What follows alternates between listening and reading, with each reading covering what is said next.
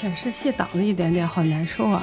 一会儿砒霜的时候，这边就是那个 TXT 文档，你就不难受了，因为它这个画幅一大嘛，你这么这么大画幅里，前后稍微有一点点遮挡，一会儿它就好了。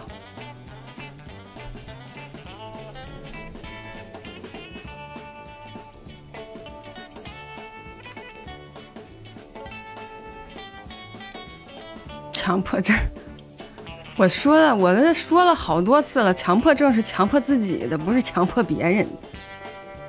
你那不是强迫症，你那是事儿多。画幅确实比以前大了，他就是没有画幅还是正常的，正常画幅。就是砒霜的时候，这边会出现文档嘛，一会儿我就打开了。没看过砒霜吗？砒霜就是聊天的时候是整个。摄像头，然后开开文档的时候，这边是一个文档，这边是一个砒霜。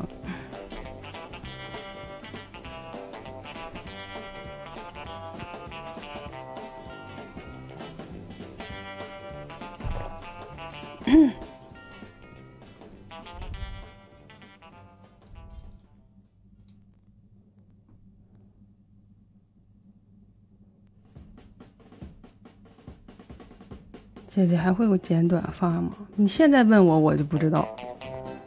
我要说我不剪，以后我剪了，那肯定就是；我要说我剪，但是又没剪，又怎么着了？此时此刻当下的心情是暂时不想剪，必须要标注一下。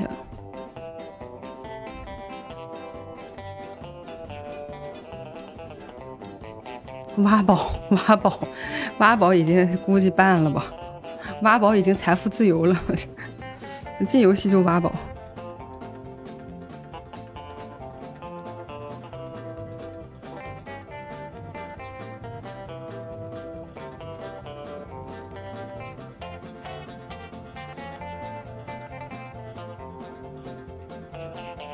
今天七点会给大家抽一台 NS 啊，一个国行 NS，我一直想给大家抽了，找个记时间。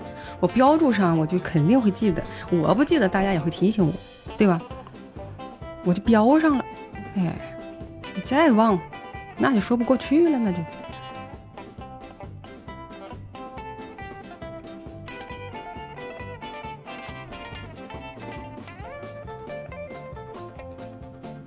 矿井，摩托飞飞，嗯，那个人多，那个得人多吧？人多会搞出来那个，要不然时间线拉太长。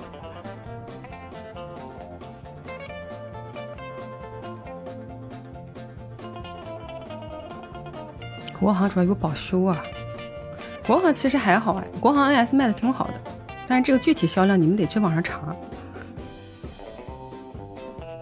我今天的确没洗头，昨天洗了，昨天跟那个管泽元和雷电哥一起录音频节目来着，我就自我思考了很久，我就发现，哎。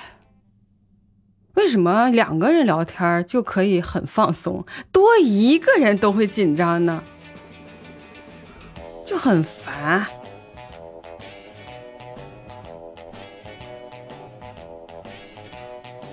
为什么呢？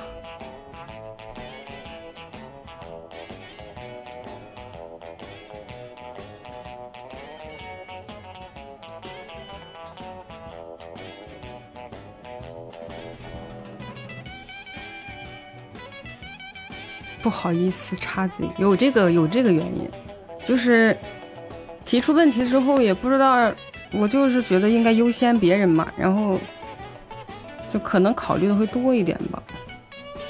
但是总之就是，就弹你看弹幕，你看比如说每天跟大家聊天，弹幕它其实没有表情嘛，但是我们腾讯会议开摄像头，都大家都有表情嘛，啊，我觉得有表情是一件挺可怕的事。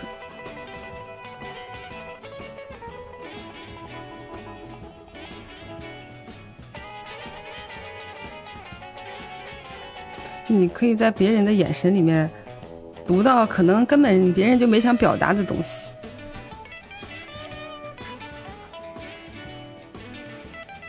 你是两个人会紧张，人多就没事儿哦。我不是，我不是，我完全不是。我一对一的时候就还好，人一多就容易透明，嗯。但你又不能透明，你知道吧？但是正常的社交环境里，一大堆人，你在旁边刷个手机，吃点什么，隐形人，这个太正常了。但是做节目没办法的，你得参与。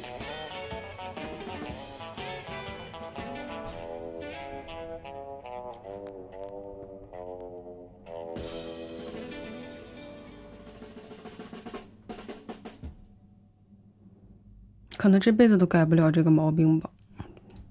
人多恐惧症。我记得有一次参加斗鱼的校招，去武汉理工吧，啊，我和冷冷嘛，还有斗鱼的领导们，哗，一进去之后，下面的人，嗯，哎呀，我去，都是自己水友，其实也在直播间，就是你们，对，有机会去的你们，在武汉的你们，那也不行，就吓死人了，害怕。紧张，心哆嗦。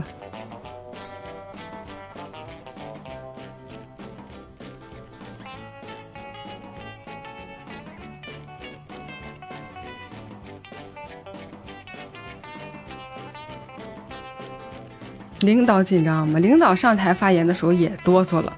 嗯，他拿那张纸抖的比较明显，所以我就发现这可能是互联网行业的通病。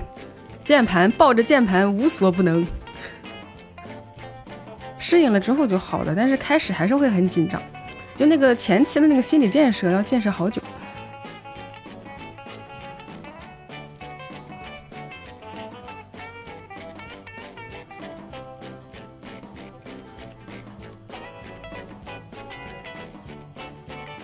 我们也怕你，你们怕不怕我？我不知道，也不是怕吧，就是。他那个怕不是说对某一个具体的人的那种惧怕，他就是一种社恐，你知道吗？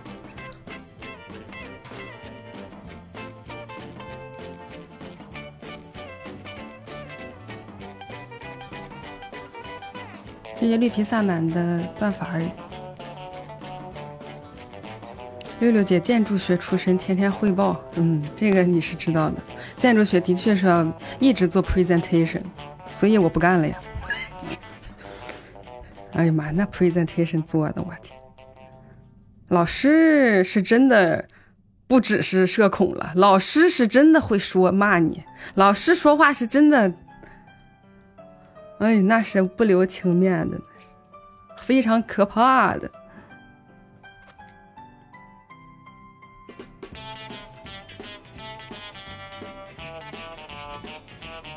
我觉得我也算是见过一些大场面的，但是没有办法，这个东西。原生的，可能我七十的时候也会害怕，不代表我不会去做，但是就是还是会紧张。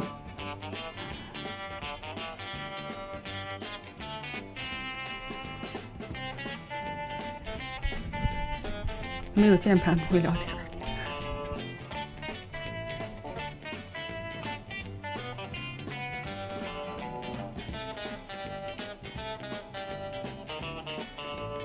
明天他说开给咱们直播间开通一个叫频道的功能，到时候咱们明天一起试验一下。好像就是在斗鱼可以建 QQ 群的意思，嗯。明天可以再看一下，具体看一下。跟那个跟那个直播间是打通的。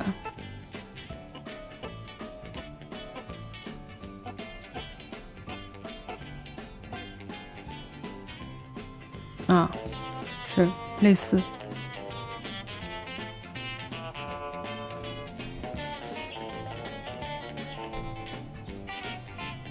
搞生态，一直都有生态吧？鱼吧就算生态吧。但是我个人的没没太往鱼吧转移。我看我一般还是发微博会多一点，如果有事情要宣布啊。就你不会优先考虑鱼吧？可能是习惯问题。一般会第一时间发个微博啥的，B 站动态我也很少发了。可以同步过来，以后可以同步过来，省得你们跨平台了。但是同步有一个问题，就是如果多个平台都关注了我的人，他会看到一样的消息，这对他们来说又有点烦烦恼。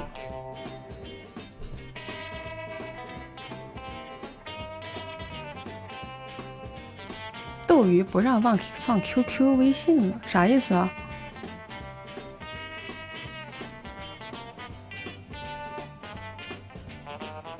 鱼吧一般是写小作文的地方，那也不一定，也有很多交流的，嗯，包括咱们那个画六大赛都在鱼吧举办的，因为你在斗鱼的活动在鱼吧比较方便嘛，啊，看直播的观众直接就能参与。你像比如说在微博上，那可能就不只是直播的观众了，视频的观众啊，音频的观众，对吧？或者是干脆就是就是微博的观众也有的。他就可能是比较覆盖的比较全一些。六六的摄像头好清楚，嗯，清楚。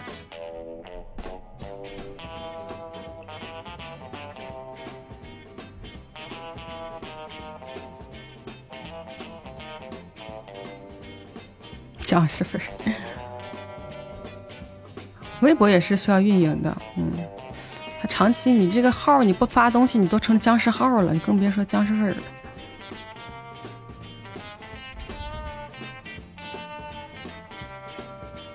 而且微博的反馈挺快的，发一条微博就是你几秒钟往下一拉就评论就有了，就就住在微博的人挺多的。鱼吧不一定，可能还是用户习惯的培养吧。我就感觉微微博反馈比较快，你发点啥迅速就就来就有评论了。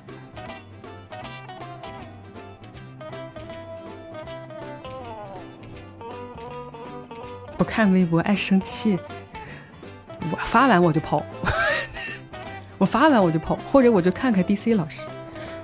我也不太经常刷，我上次什么事儿我刷了一下那个热搜，哎呀妈，给我血压蹭一下就高了。哎，舞枪弄剑，嚼嚼舌头那股劲儿，哎呀我太吓人。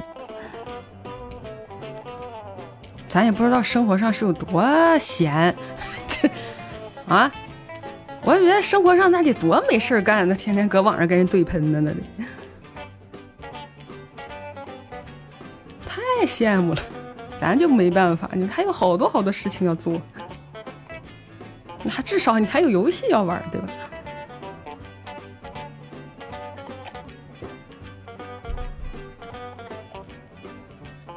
谢谢华子的赞粉。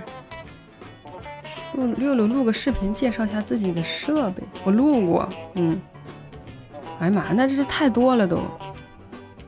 我视频的时候我就介绍过怎么做视频，三十多的播放我就开始教学了好久，也结果也没人看。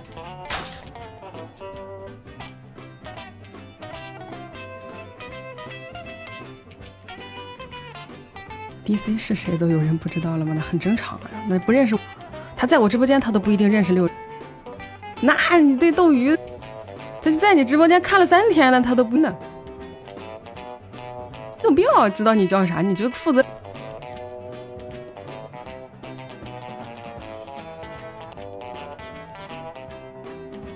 大肠老师还行，为啥？为啥叫大肠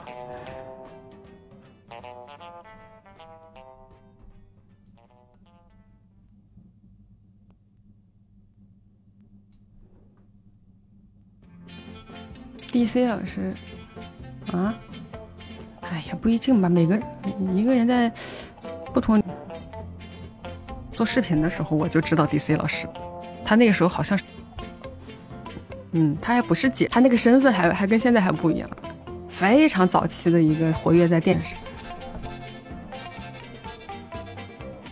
对他最开始那在斗鱼嘛，现在在 B 站嘛，嗯，不在这个平台了，可能出现都不是特别多。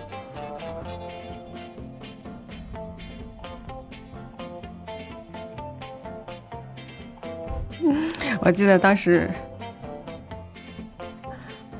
跟 DC 老师见面，在上海七号让我们线下见面的，之前只能算是网友。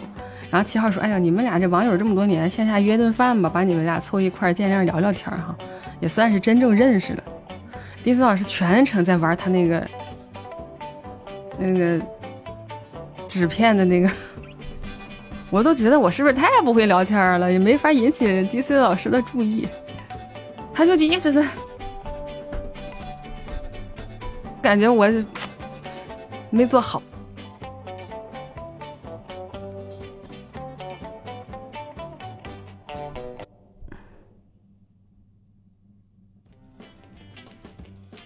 关键就是他，他虽然在玩，但是你跟七号和交金蝉说都在听，嗯，不抢。那么今天这人都知道，哇塞，多现成，这是。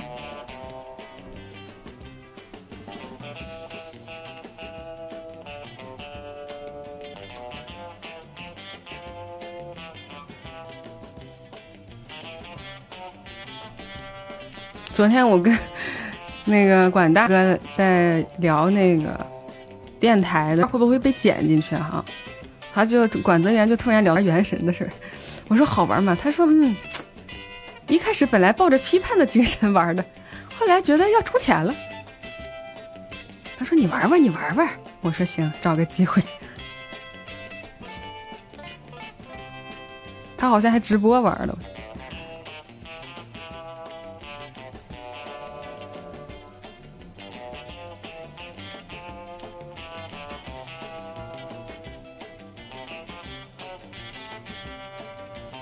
我下午是不是打 CSGO 了？碰见一个，我要是在私下的时候会打 CSGO，绝对不是我。很多是玩很多游戏，but not CS。声音跟我很像的人还是也有一些吧。嗯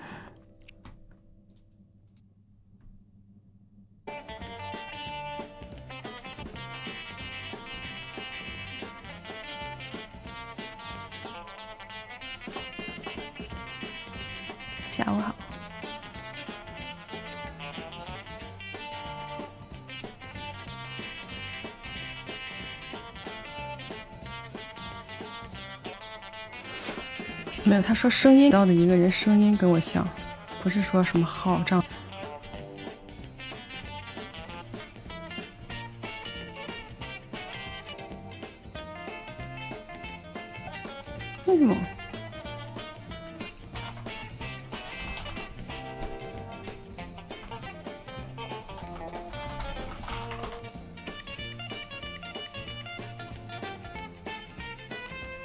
在直播断断续续的吗？从一开始刚播到现在四十分钟都断断续续的吗？现在才发现，一直疯狂进入直播间刷新。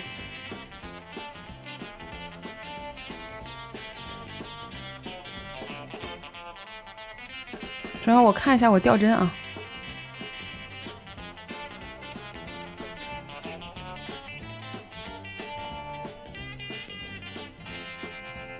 没丢针哎，这可能又有又有啥了？谢谢小狐狸的钻粉。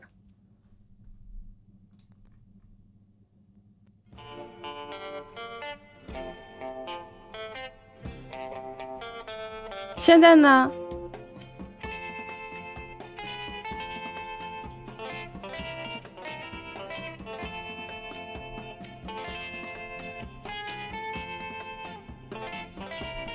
水成熟的水友一般都找自己的问题，不用你就直接说就行了。你们的网速还是挺稳定的，一般要是出这种问题，要么就是我的问题，要么就是斗鱼抽了。但是我今天的确修电脑了，是真的。我之前不是风扇乱乱转吗？我今天的确是找麻花帮我修了一下电脑，远程修了一下。可是我这边看 OBS 是没有掉帧。这 obs 推流是没掉。我说呢怎么有的时候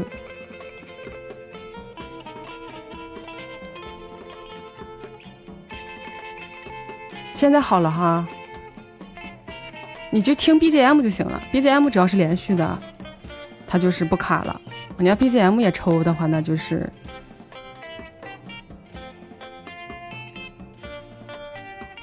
帧数有浮动。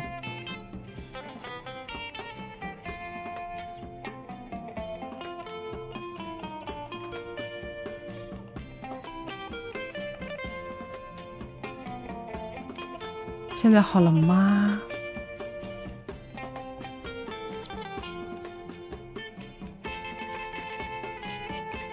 刚刚老难受了，哎呀妈！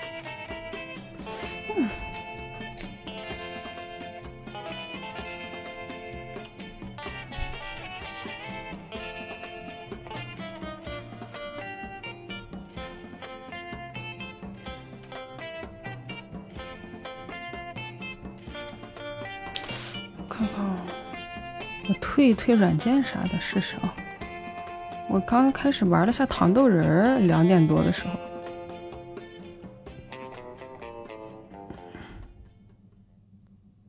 暂时没事了，行行，稳定就行。对我会，我会焦虑，因为就是这种问题，你不知道咋解决，你知道吗？嗯，这网还在，它跟断网还不是一回事儿。然后你所有的软件它又推流正常，你说虚空焦虑，不知道去下在哪下手。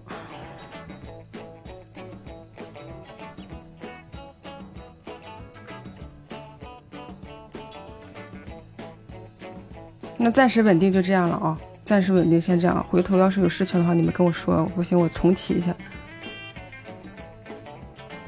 我家里宽带那可那可太大了，有千兆，可以现在测个速，我好久没测速了。Speed test，Speed test 应该不会断网吧？测一下。谢谢三胖的钻粉飞飞。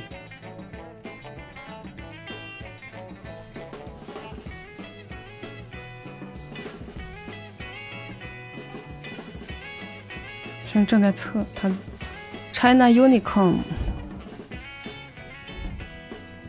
能测个两分钟。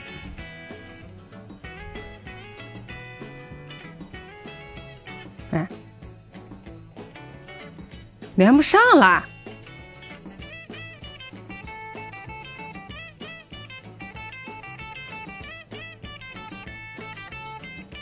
我测速网站连不上了。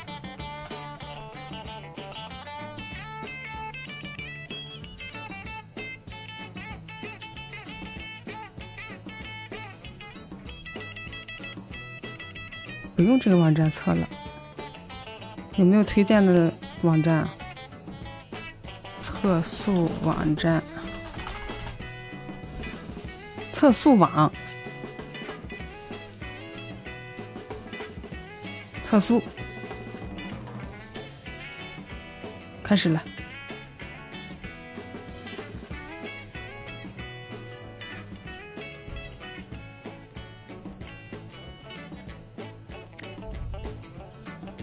反正他给我收费收的是一千兆的费用，但是我不知道实际有多少。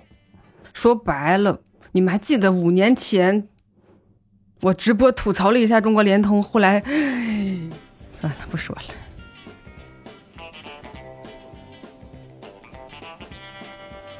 下载七十七兆，上传十五兆。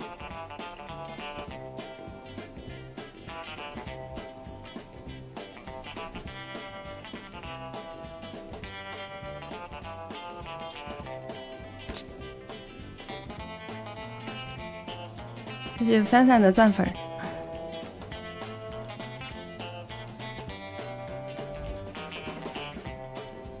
你搞直播用的流量大，用够二 T 会被限速，那就不行，再回头甩根专线吧。反正现在两个主播对吧，也不亏，甩甩个专线，一年大几万差不多网费，也是也只要能保证稳定就行。但是我很少因为网速的问题出问题，说白了。要是经常因为网速出问题，我早搞了。几乎不会，就今年多了一点，这很怪。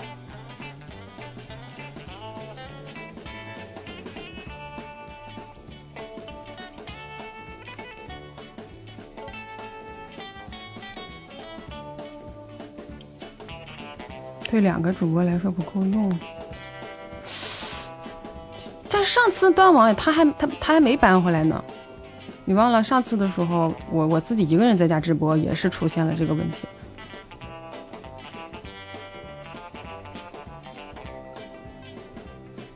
运营商投诉，那还用跟运营商投诉吗？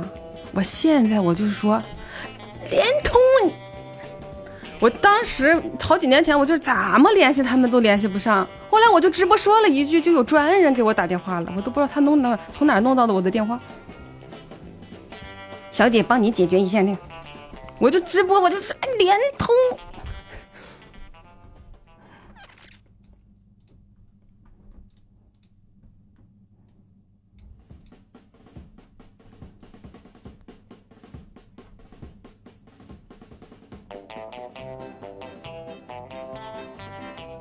最近斗鱼确实也有点问题，啥问题？是不止我直播间会这样吗？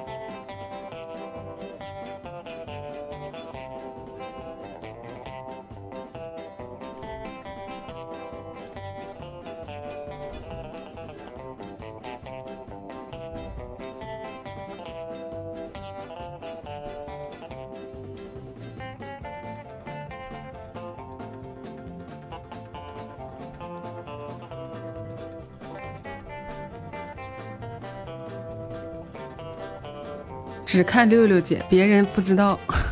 这个时候就不用这么强的求生欲了。那线下见面的时候，打开斗鱼关注列表，就都得这样，啪，就得这么刷，都不是这么刷，是这种啪，不是不是不不，还只看六六，我真是信了，我真。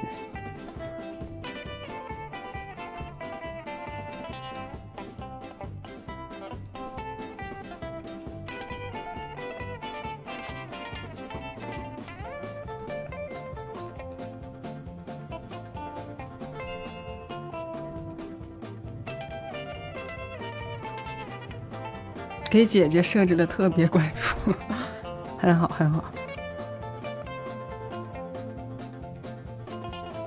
游戏区就没几个女主播，游戏区我们主角区女主播挺多的呀，有六六，有甜心，有维乐，有二九，有秋秋，有子宇，有挺多的。我光随便说我就说出好多了。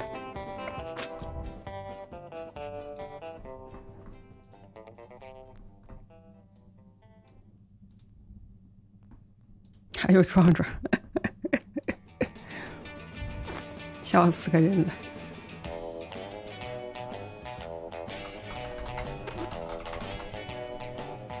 怎么又账号错误了？看我的眉头！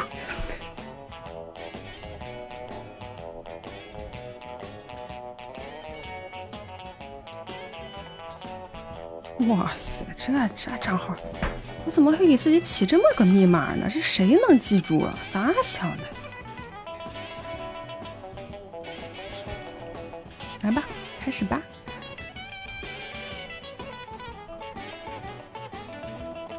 好。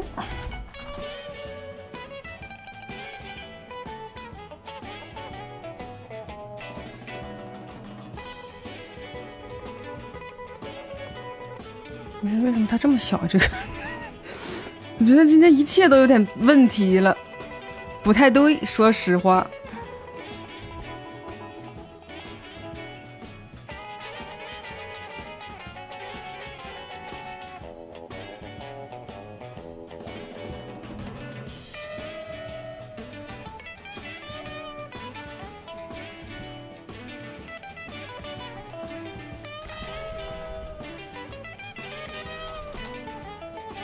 我家显示器分辨率不一样，我这推的是二 K，二 K 的流。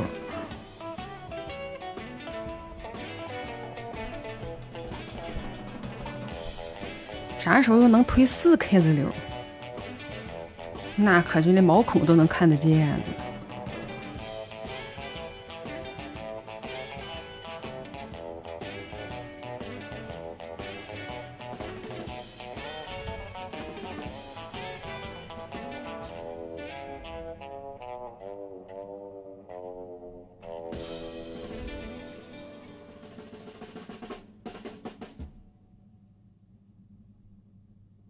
我昨天洗的头，因为我昨天录那个节目要开视频，但是我想说，昨天洗了，今天头发应该不会油吧？结果你看这两绺，哎呀，油头啊！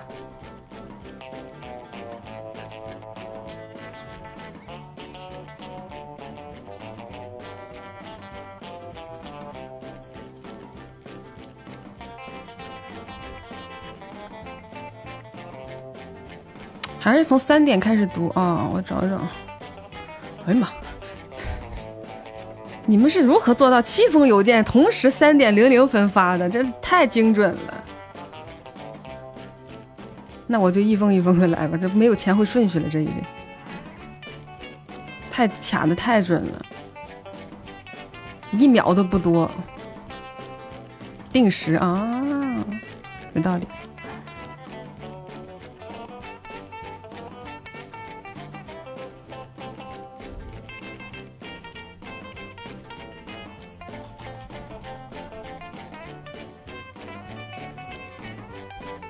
有没有遇到过那种情况，就是要交作业了，呃，在 Word 里写的，然后马上 deadline 就在今天晚上，比如说八点，你六点的时候发现电脑蓝屏了，打开 Word 发现文件没了，遇到过这种情况吗？如果没有，那你太幸运了，简直。遇没遇到过这种人生的绝望时刻？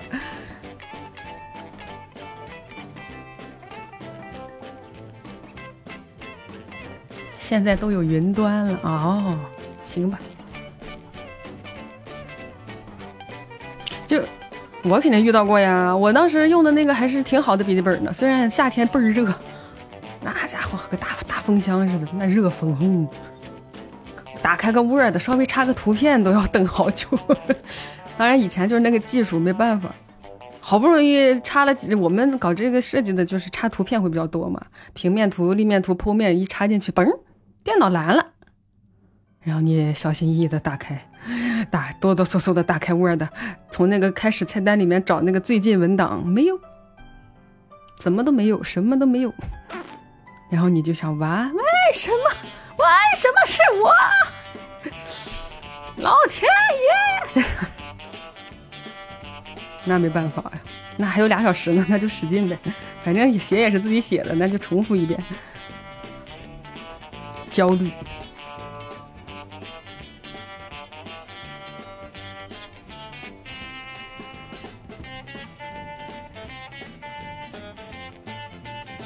没换房间。来吧，先来看一下今天的第一封邮件吧。六六姐好，我非常喜欢看六六姐的直播。最近播的一个游戏是什么？时空勇士吗？时空勇士之前播的是什么？尤其是心灵砒霜环节，好吧，所以最近有些困扰，想咨询六六姐。我目前二十七岁，在山西的普通一本读研，专业是公共管理下属二级学科。OK，开学研三即将毕业，对于未来的就业有几个考选项哦，一考公。我从几个月前就开始看视频做学习做题了，但是本专业的岗位少之又少，三不限，竞争压力竞争力很大，本市一百四十分才能进面试，铁饭碗优势明显。二，教师，我有地理的教师资格证，其实也很喜欢待在学校哦，那挺好的呀。还有寒暑假想去我的小初高私立寄宿制母校教书，但是母校招人是要有教学经验的。优秀硕士毕业生也可以考虑，但我觉得我不属于这一类。其他学校教师岗位就是考试进面试等等，你可以试试呀。我觉得你也不要局限说一定要在母校教书吧。这这个你喜欢教书又有教师资格证，你已经已经很牛逼了。这个在在考老师这方面，三父母在县城做家具生意三十多年了。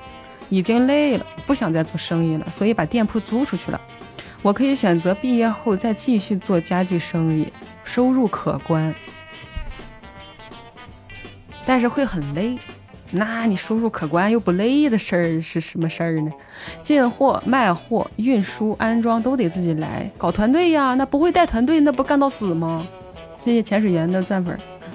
之前也是因为累，所以我不太想做生意，就逃避去读研了。但是现在觉得做啥不累呢？是，既想躺着，既想挣钱啊。BGM，哦哦哦哦，不好意思。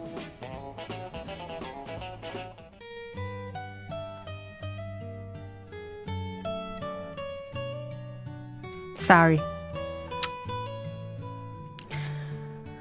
但是会很累，进货、卖货、运输、安装都得自己来。之前是因为累，所以不太想做生意，就逃避去读研了。但是现在觉得做啥不累呢？既想挣钱，又想躺着，是不可能的。嗯，那未来就只能留在县城。县虽然县城的生活也挺安逸的，吃喝住行都方便。经济实惠，所以想看看姐姐怎么是看待就业问题的。这三个选项我现在很困扰。父母知道我不太想做生意，所以极力让我去考公。要是能考上，当然好了。这我觉得你这个顺序已经把你自己内心的一个优先顺序给做完了。对，考公，哎呦这个，哎呦，哎呦好，那考公肯定要是能考上，那。千军万马也是竞争挺激烈的，嗯，包括你也一直在做题，反正你先试一试。我觉得现在人都不是说只有鸡蛋都放到一个篮子里，除非特别有把握，你说呢？就可以多条路铺开呗。咱们对最一开始的没竞争上，咱们就选第二个，是吧？实在不行，你还有后路呢。多少人没有后路呢？你还有一个家具厂可以继承呢，对吧？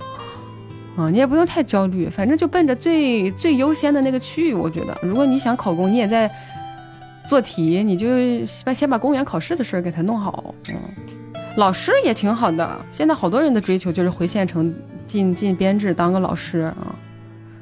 我有一个亲戚，他新结婚的对象也是我们家新加入的一个家庭成员吧，一个家族的，他就是最近在考老师。也不是最近了，考两年了没考上，今年好像是考到乡下去了，那他都去任职了，他就一直想当老师，而且老师竞争也挺激烈的。现在，嗯，因为老师好多人认为老师这个职业他有寒暑假嘛，啊，而且本身也在学校里这个氛围，嗯，也也有些人也会比较喜欢教书育人，可能有些人也比较喜欢，对，竞争也肯定不会低，嗯。很多老师没有编制，我们那边现在反正我听说啊，有小学那边开了一些没有编制的老师，接下来好像有一些调整，就是对编制这个事情可能有些调整。这是我们县城的一些政策，就还是肯定是有编制的要更稳定一些，但是编制这东西它就是有竞争嘛。嗯，我个人其实是啥都行，随遇而安。当然，无论做什么都需要吃苦。肯吃苦的心和毅力，未来的事情确实下抉择太早。当下我就是在准备毕业论文，顺便做题做行测题，扯个题题话题话外题。六六姐对于算命是怎么看法的？这你这话外太话外了，你这还考行测还算命？你这啊，不对吧？未来的公务员同志。不过我妈是算命，我奶奶也爱算命。县城那边有这个氛围，嗯，反正我我妈过年的时候就会算一下，嗯，她也不是完全信，别人说她好的她就信，哎呀，说你们家这接下来可顺利了，我妈可高兴，说的不好的她就当没听见，就求个心安这样子。而且你发现一般算命的也不会跟你说太不好的，对吧？那客户都给你赶走了，一般说的都挺好的，嗯，谁找他算说的都挺好的。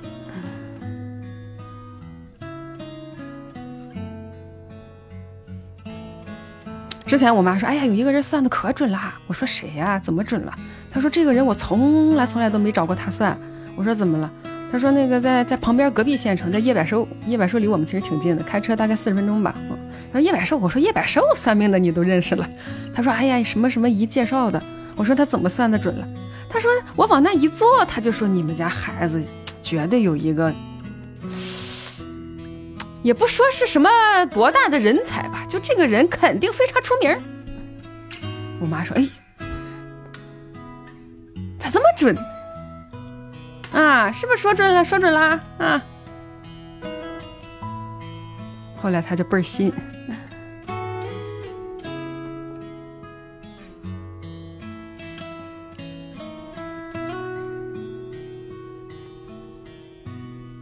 说的竟是壮壮，说的正是壮壮。我爸就不太支持我妈去找这些人，嗯，就他妈回来叨叨这些，我我爸就挺焦虑的，因为就是还真有这种，就是那一代父母那一代人特别喜三天五头去算。我妈属于，哎，过年了对吧？例行的去算一下，回来回家跟大家叨叨叨叨，怎么着？属属龙的怎么着？嗯，属猴的怎么着？我爸就哎，这这，可别说了，听着就烦。两个人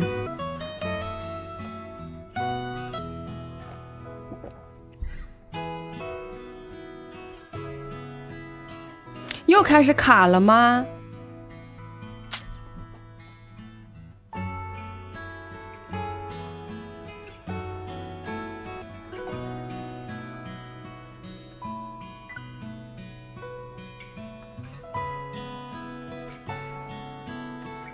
你那卡吗？我也不知道咋了，是不是网卡坏了呀？卡呀！他们说就每隔一个小时就抽一次，怎么卡？我是不卡，反正我我也不知道怎么卡。我我我 OBS 不丢帧。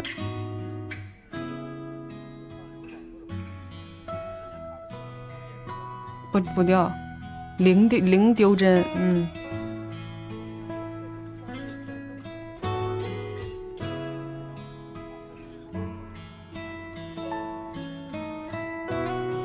现在又好了，太怪了！哎，你是不是在下载啥呀？好好好，那我知道了，嗯嗯，排除了下载。真的可能是斗鱼抽了吗？关键斗鱼也不可能只抽我呀。他要抽，他全抽啊！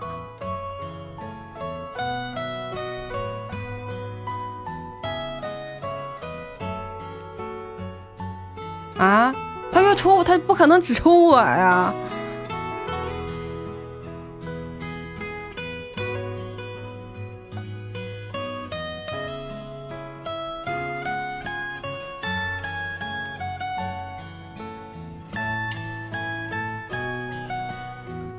！Steam 早退了，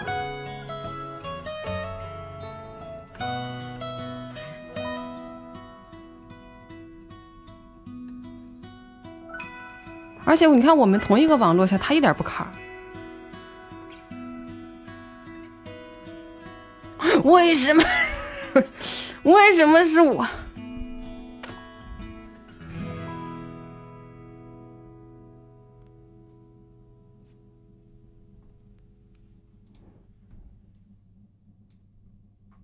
你们说我这性格适合当老师吗？就教个小学啥的，教个小学三年级的语文啥的。我现在去考教师编还来得及吗？啊？跟孩子们打成一片。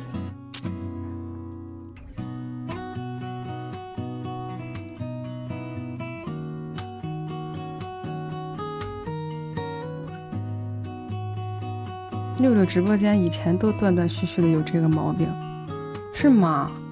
那我还真得找一下斗鱼了。但是我之前找了他们技术问题，说没有问题。因为每次让他们来了，技术问题那边要要拨拨拨人过来嘛，拨人过来来咱直播间了就好了。他一走走就就就卡了，所以人家就没测到问题，弄得好像是我搁这啥呢？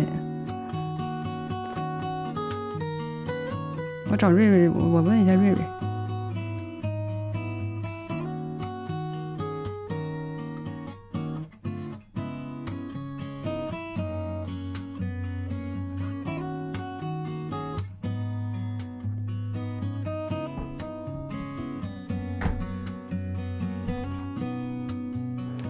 今天那个啥，搬一个大箱子，你看指甲盖夹了，它这指甲盖现在有点松，这整个就是我估计半拉都有点玄乎。我不其实不需要粘那个啥，但是它它老滑到，拿什么东西它就老滑到。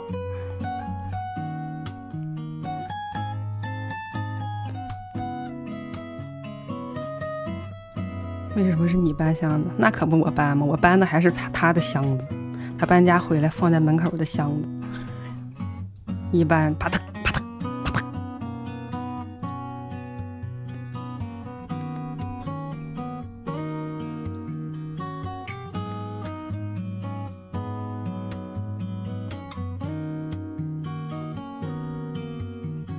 你如你如何一句话让一个人遭受网暴？没有啦，他在忙啊，我们各自都在忙，分工合作。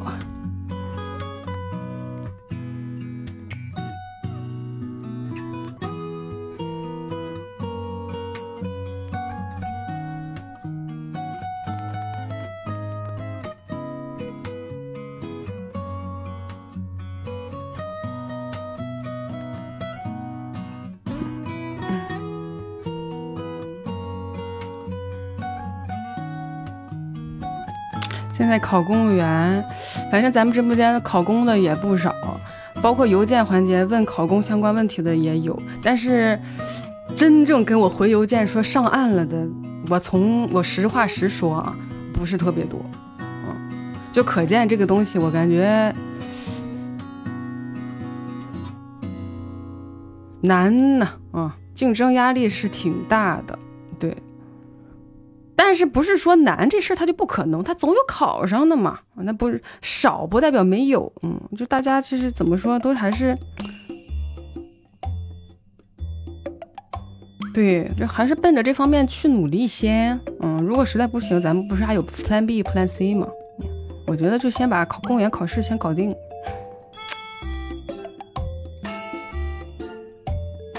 一直是高强度竞争。我记得我本科毕业的时候，有一个河南的同学要去考公，后来进了西北院，他也是编制，嗯，也是建筑设计院，也是编制，挺好的。还跟他还虽然不在老家吧，嗯，但是也在北方地区嘛，嗯，还挺好的。剩下的没听说谁去考公了。我们那一届，至少我们那个班里考公的还是不多，就他，我就知道他一个。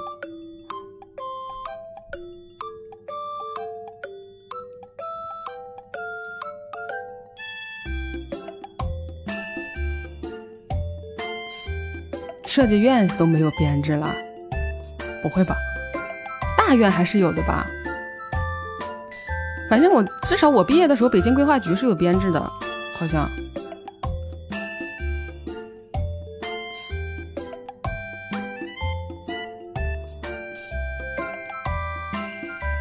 早就没有了，咦？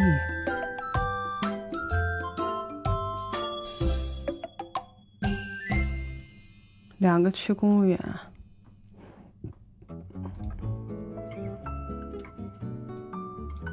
我们家族里还出公务员了呢。就是我也不能说是远的亲戚吧，就是我的老舅家的孩子，嗯，那是我的，相当于是表。表，我看看他是他比我大几个月，表哥吧，啊，但是我们俩同岁，他还考上，考了好多年，好消息，哎呀我的妈，给我们家族都整个都欢呼了，还我说老舅还请吃饭什么的，嗯，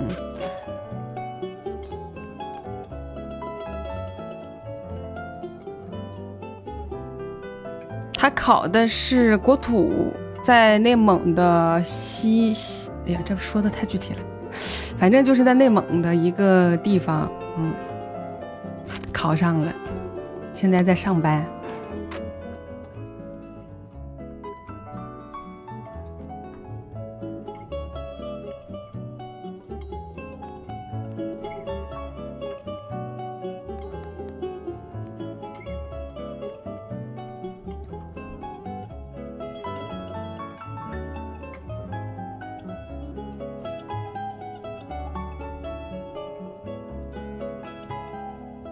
挺累的。他们反正他因为刚上几年吧，他现在挺我看他们也经常加班。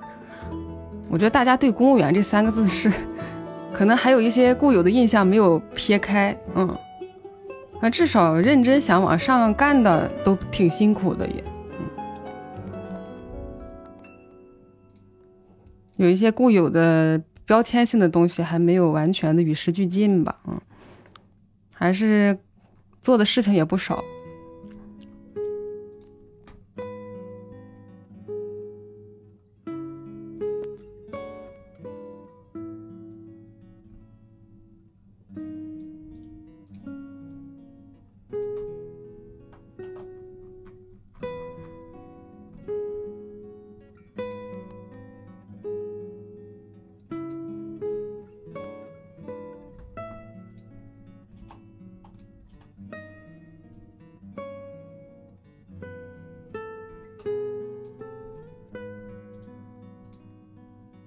不同岗位强调不同。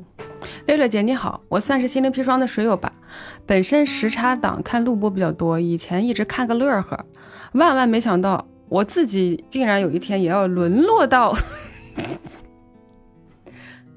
你这一句话得罪好多人呢。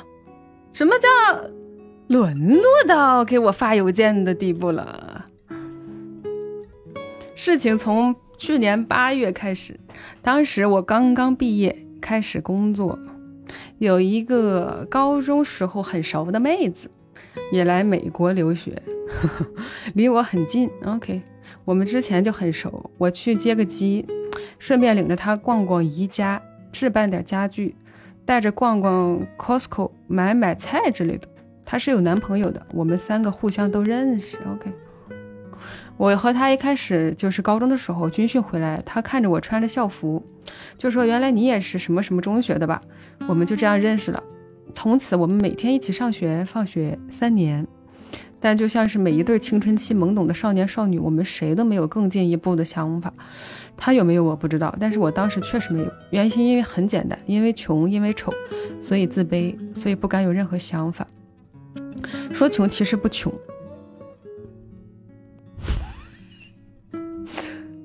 这句话我，我头一回读到这种这种语句。我说穷，我还其实我不穷，不过小时候家里比较节俭，导致我以为家里面很穷。好嘛，说丑其实也没那么丑。你这造字太可以了啊，打破常规是吧？不过小时候啊，不是说丑也其实没有那么丑。我的相貌勉强算是明星脸，我的。眼睛比孙红雷小点，嘴也比莫文蔚大点，皮肤比古天乐黑一点，褶子比黄渤多点，好吧，是明星脸。我记得那时高一那年，他的生日 party，他邀请了我，还有他的几个其他的朋友，去学校旁边的一家西餐厅。那是我第一次用刀叉吃西餐。那也是我第一次知道了，原来现实生活中是会有人过生日的，因为我从来就没有过过生日，这在我那个节俭的家庭是不敢想象的奢侈生活。我今天依然记得那家餐厅的意面的味道，酸不溜丢，活该倒闭。但我之后再也没有吃过那么甜的意面了。那时候对他应该是仰慕多于喜欢吧。后来我还记得篮球班赛，正好是我们班打他们班，比赛结束，他递给我一瓶加德乐。说他们班的物资买多了，问我要不要。我当时一要没要，我都记不得，记不清了。反正中学生嚼舌头的水平在那儿摆着，我们就有了这么一个彼此都不承认的对象。事情传到了老师耳朵里，老师表示不管，说 top 三以下随便挑的学生爱干嘛干嘛。后来是高考了，我从 top 三那十所大学以外挑了一所。后来毕业就来到美国读研，他发挥有些失常，只考了六百出头，于是下定决心复读了一年。他复读的时候认识了他现在的男朋友，我知道这个消息的时候，心里有一些怅然若失的感觉。单曲循环了一个礼拜的阿杜的《他一定很爱你》，就差钻车底抱着酒瓶子哭了。我现在可以开玩笑说这些事儿了，是因为这些事情已经过去了将近七年了。我想我已经接受了她是别人女朋友了，直到她来美国，我们这六年多几乎没联系过。哎呀，我天啊，那个破这个破这是啥？这叫啥创可贴？这质量我真是醉了。自从他去年来美国之后，因为离得比较近，所以有的时候会周末一起去购物，啊，去大城去大城市的唐人街吃火锅什么的。我一开始也没有察觉到有什么问题，因为他说他没有驾照，借我和我的车一用。过年的时候，我还去和他的室友一起包了饺子，就这样我们的联系越来越频繁。前一段时间我生日，他为我准备了蛋糕。我第一次过生日，他说闭上眼睛许个愿吧，然后我感觉到两只手搭在了我的肩上，后脑勺抵着软软的东西，耳边一个温柔的女生问我愿不愿意多花点时间和他一起。我的妈，有这种好事儿！我当时或许推开了他，或许没有，不过我很肯定的是，我犹豫了。那个蛋糕比那家西餐厅的意面还酸。从那天起，我开始怀疑自己，我是不是真的喜欢他？那我当时为什么会犹豫呢？我如果不喜欢他，为什么要和他这么频繁的联系呢？一直在献殷勤却不腻，或许是吧，或许是喜欢过。但是我喜欢的是什么？喜欢的是他本人，亦或是我花了十年的时间在我脑海中构筑的一个完美的女神形象，然后用他的名字命名了这个完美的形象？你这应该去搞哲学呀！你这，你咋想这么多呢？我们在高中的时候真的是那样吗？还是像《阳光灿烂的日子》里面一样？我的记忆根据我的情感和想法修改了事实。据我所知，她和她男朋友目前还没分手哦，那肯定是要想一想了。啊，这是要想一想的。这，我不知道他是不是在骑驴找马。这个，这这这这这这。而我到底有没有从心底里接受她作为别人的女朋友的身份？这这个不好接受吧？这我一直在单身的状态，是因为他吗？至于和他的纠葛，我想我很有可能会拒绝。可是为什么心里会有种奇怪的感觉？是呢？我也知道这样的话题算是心灵砒霜的陈词滥调了。这个也不太一样，你这个情况跟之前的还是不太一样的，嗯。但是事情砸到自己头上，还是和看别人的热闹不一样。谢谢六六姐。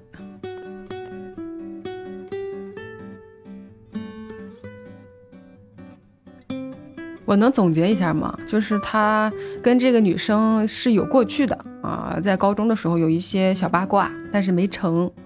嗯，你那个时候也不确定自己对他是不是爱情，但是是有有点好感。后来做了很久很久，七八年吧。然后到研究生阶段的时候，都在美国留学，然后女生也来了，开始又有了物理上的一些交流，现实的一些交流。然后又女生是有男朋友的，可能是异国恋或者是异地。然后在一次过生日的时候跟他表白了，好像是，是是是这样吗？我看看啊。愿不愿意多花点时间和他一起？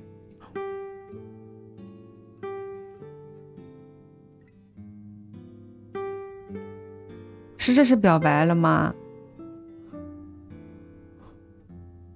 推开了他，然后他就自我怀疑了，一方面怀疑自己为什么不接受我当下，嗯，明明是一直其实多多少少有点惦记的人，包括他后来。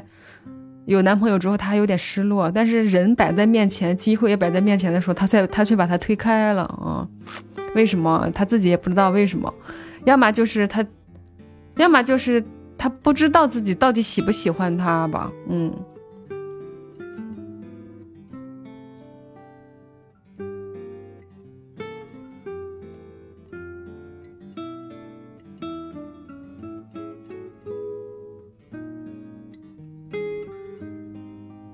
推开是正确的，五倍楷模还行，五倍楷模还行，咋的？谢谢折别的飞机，怎么就五倍楷模了？坐怀不乱就五倍楷模是吗？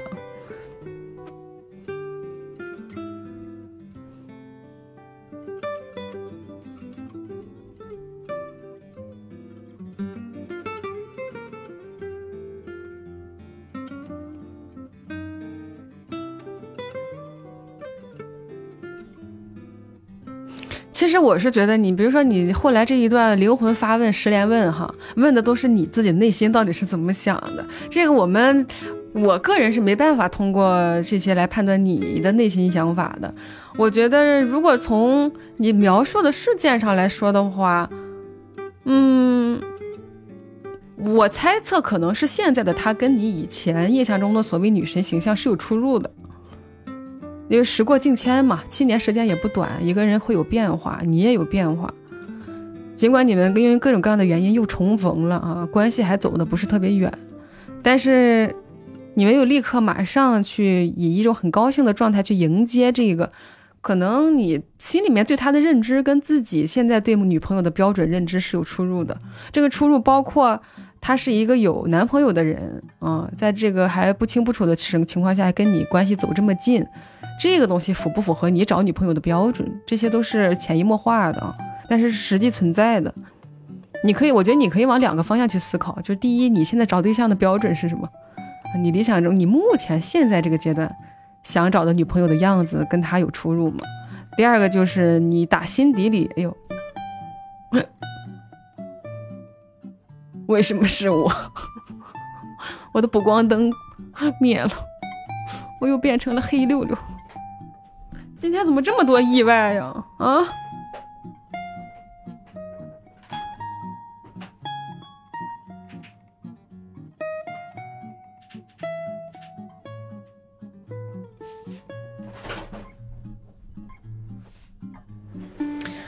哎，说到哪儿了？反正大概是这个意思吧。嗯，就是你可以还是从对自我观察的问题，还是从自己身上下手。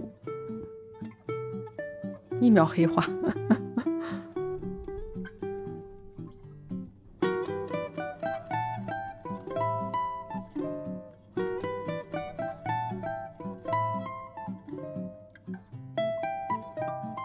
但是他就觉得为什么不喜欢他，却一直献殷勤？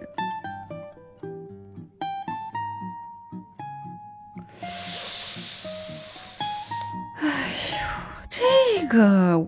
这个要问广大男生了，就是你们会对不喜欢的女生一直献殷勤吗？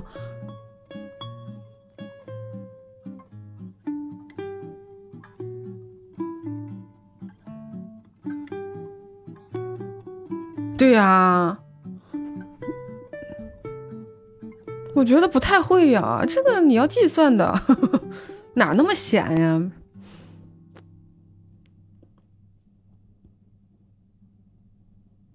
对不喜欢的女生都懒得理。对，其实我觉得他本可能多少还是有一些好感的吧。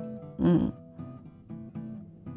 那可是有一件事情我是要说的啊，这个事情可能比较难去分辨啊。这个也不是只发生在男生身上，我觉得两性可能都有这种问题，就是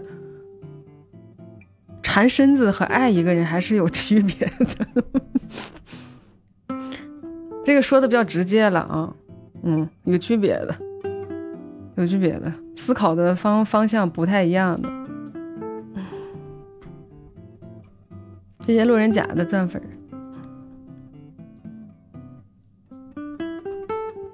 对，你可以阶段性的判断一下哈，包括你的描述啊，什么什么，这个这个这叫什么？这个哎呀，温柔什么的，就是很具象啊，很具象，有一些。很暧昧的东西在肉体的接触，嗯，这个的确会让人产生一些冲动吧。可是你仍然是没有那么冲动的推开了他哈。那被什么呢？嗯，你自己知道吧？我觉得你是不是心里多多少少对他还有男朋友这挺在意的？这这事儿也的确值得在意。嗯，这事儿的确值得。一个一个跟自己男朋友还没有完全搞清楚到底是分手还是在一起的这种关系的，向你献殷勤，你的确会有点问号吧？啊，就是说什么情况？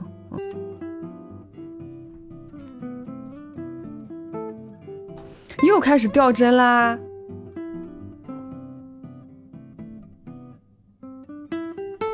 哎呀，那我找超管他还没理我。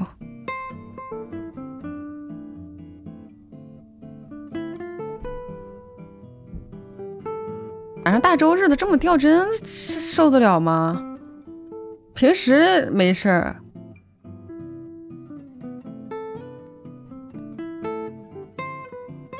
那周日可能没上班吧，嗯。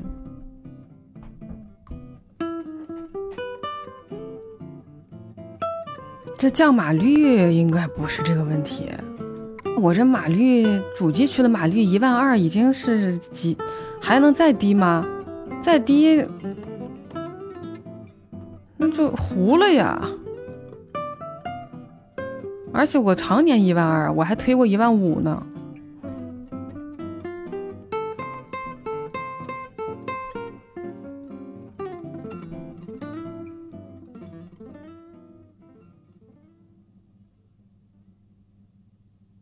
用线路切的超轻会好一点。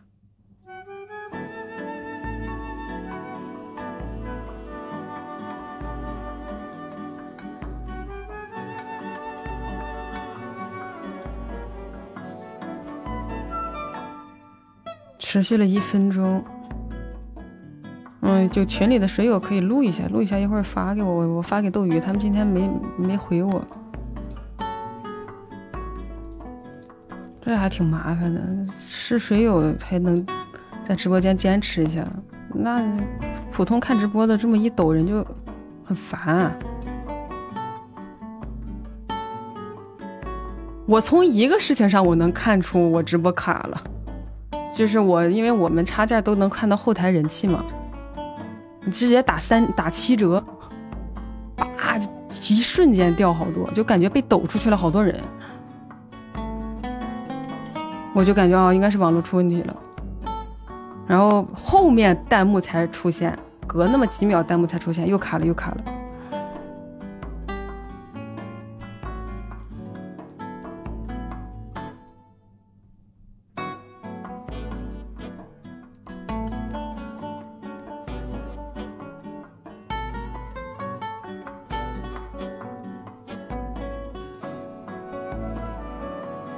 抓紧再接着赌吧，太烦了，这种不可抗力的因素。这些 pitch Ghost 的飞机。我现在就是想确认一下，到底是什么的问题，咱们也好有个努力的方向。哎，我给你们看一下我 OBS 推流的数据吧。这个东西它不是软件，它不会骗人的。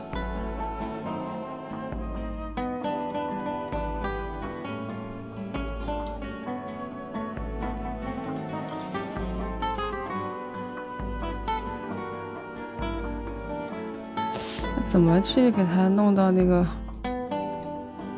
看看啊，显示器二号，显示器二号。谢谢维乐的两个月的赞粉你看，这是我正在推流的一个实时的一个包。直播中嘛，没有录像，丢帧零啊！我这。推出去两二十九万帧都没掉，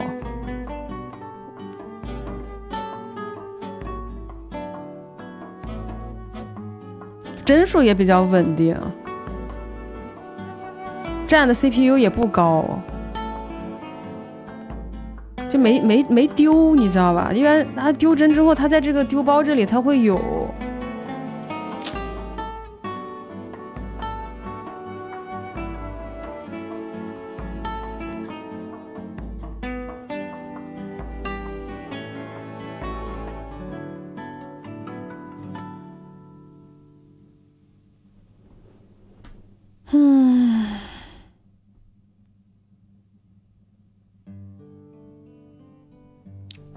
说是斗鱼的问题，咱没有底气啊！啊，别人直播间都好好的呀，又不是斗鱼，不是给你咱家开的，那别人直播间都好好的，怎么你这就老掉帧呢？好，我就我觉得最后再考虑斗鱼的问题吧。我我下播之后，我找人看看。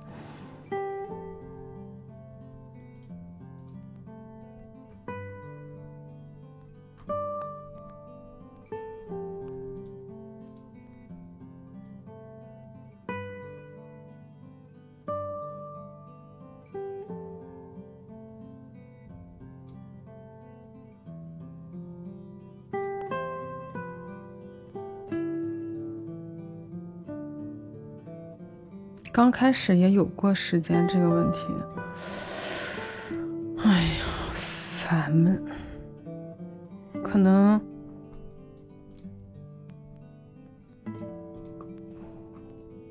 可能这是老天爷给的信号吧，不让我播了，怎么播都卡，怎么修都卡，悲观了。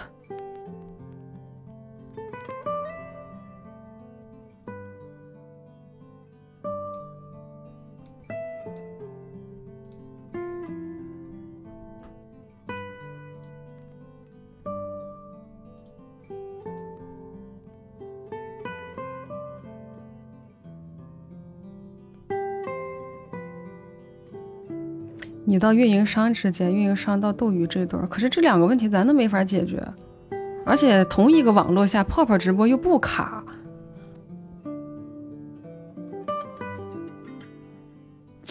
还是不行，这个问题挺严重的。哎呀，周日下午卡成这个样子，大家太难受了，我也播不好，我哥哥说着说着话一下被打断了，卡了卡了卡了，我就邮件都读不了。我超管没回我，我打个打个电话，周日打扰他一下。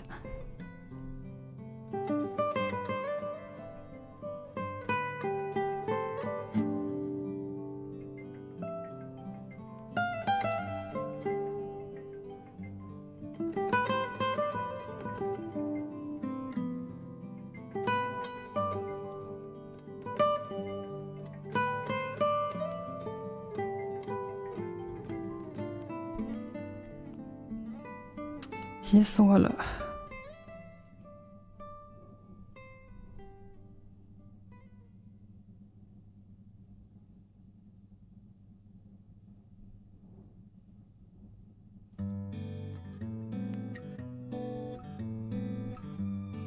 我让网管大哥在我直播间盯一会儿啊，看他有没有空。哎，网管大哥，我是六六。你现在要是有空的话，来我直播间看一会儿，或者听个声也行。就观众反应，一直隔一段时间会有丢包和那个重重读的这种现象。然后我这边 OBS 推流是没有掉帧，就零帧丢帧。然后现在暂时还联系不上斗鱼，你帮我看看是最可能是哪出了问题，我好及时修一下。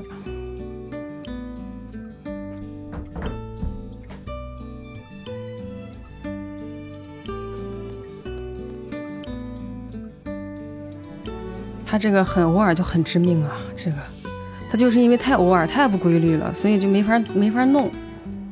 二十到三十分钟左右，OK，我发给他，半小时左右一次。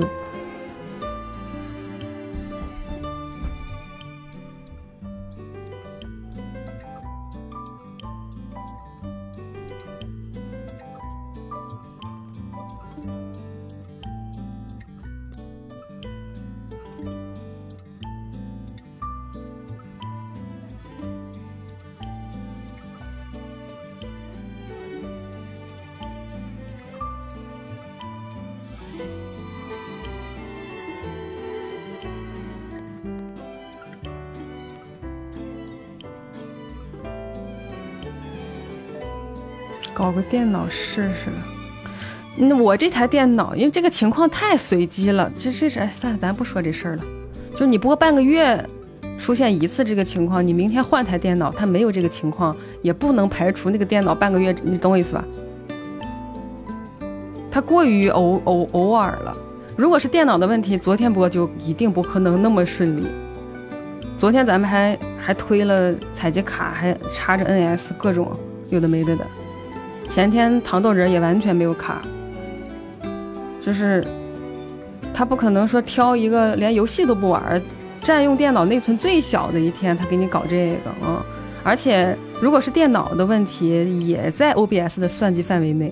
就比如说电脑因为各种问题没有丢包，那个 OBS 的那个窗口，它不可能说零丢帧，它这个它统计的还是挺准的，因为我用这个软件用了很久，它只要稍微有的时候我们丢帧你们都看不到。丢了几帧，哎，一一场直播下来丢了十几帧也很正常，观众可能没感受到。这边是零啊，就说明他一一切运行的都很正常。他他甚至一帧他都没丢，嗯。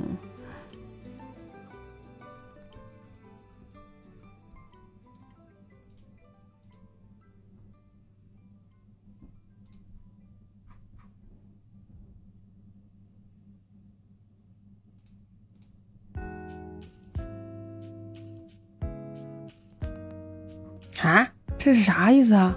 他发了一张平面图啊，我看看这张啊。对，大家就听着声音吧。如果声音也卡的话，我就一会儿。哎，网管大哥在直播间了。网管大哥在直播间，他帮我监控了。咦，谢谢网管大哥，嗯，谢谢网管大哥，他帮我监控了。我给你寄吃溜溜，找到人帮忙了，太感动了，我都要哭了，急死我了。他帮我监控了，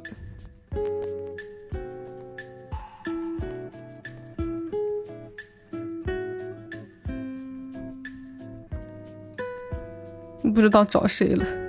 六六姐你好。多年砒霜粉，今年二十八岁，和老婆结婚两年了，在上海。今年终于决定要买下我们人生的第一套房子。OK，很好。因为预算有限，我看上了一套心仪的小区的，一楼八十五平米，带个小院子的二手房。哦，房东报价五百三十个 W。想问问水六六姐和水友们，对一楼的房子怎么看？户型图在邮件后面，这个房子是八十五平，南北两房的小区进门中间位置，北边的次卧比较小一点，只有九点六平。我先看一下啊，好处是可以直接从自家院子里回家，院子门口就可以停车。下午五点半约了房东来谈。哇塞，六六姐和水友们有没有和房东砍价的经验啊？房东砍价的经验，我没有成功的经验。我可以告诉你，我之前在群里跟他们分享过，我直播没说过。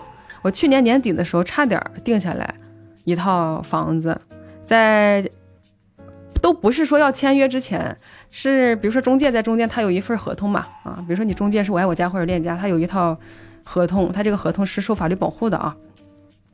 然后中介要签字，然后买房者要签字，卖房的人要签字，我都签字了。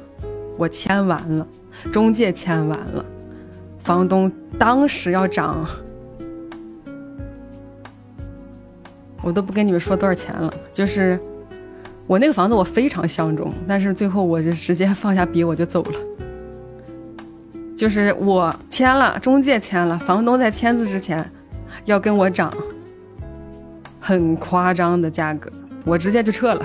所以，我跟房东砍价是没有成功经验的。房东给我涨价，他也没有成功经验，因为一开始他已经涨过了。就是不管怎么说，在聊的过程当中，因为他会推，他他会拖你嘛。啊，你看房子，中介带你看房子，比如说多少家去看这个房子，我不知道大家有没有跟中介看过房，他流程是这样：你先把你的需求说给中介，然后小哥会非常用心的帮你去找，找完之后，他可能目标找了大概几个小区、几个房，他带你看啊，你每天上午出门叭叭叭看。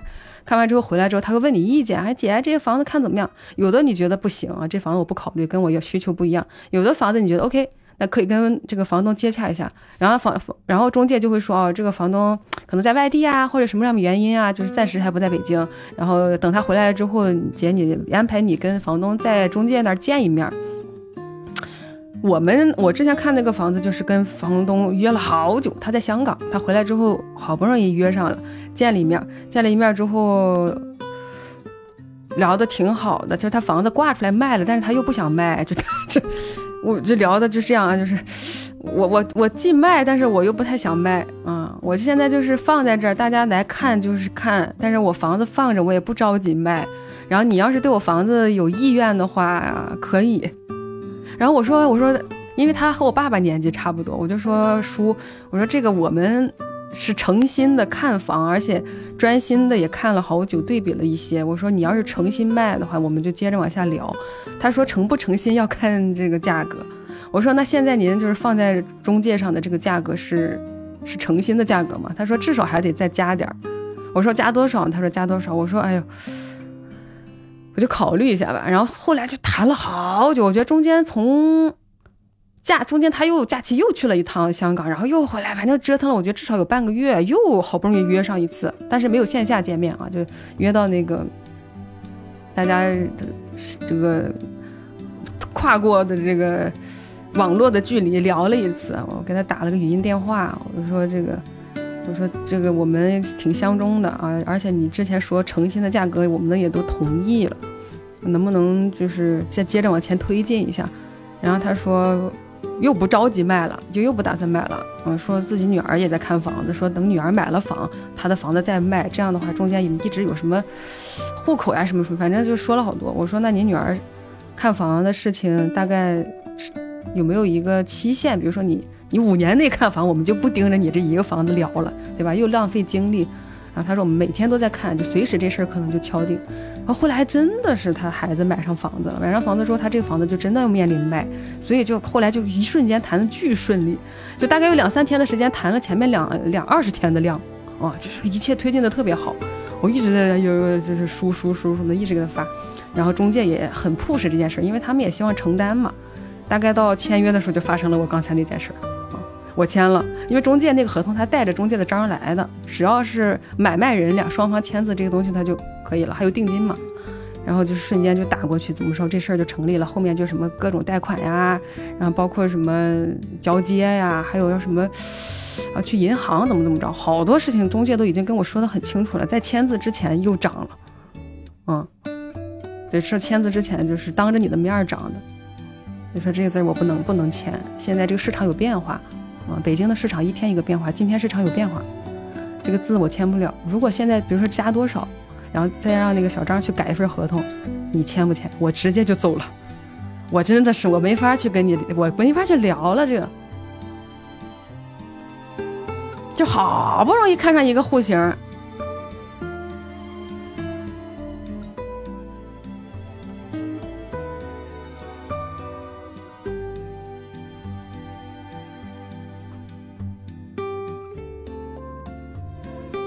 他们家也没卖，最后也没卖。小中介一直给我发小报告的。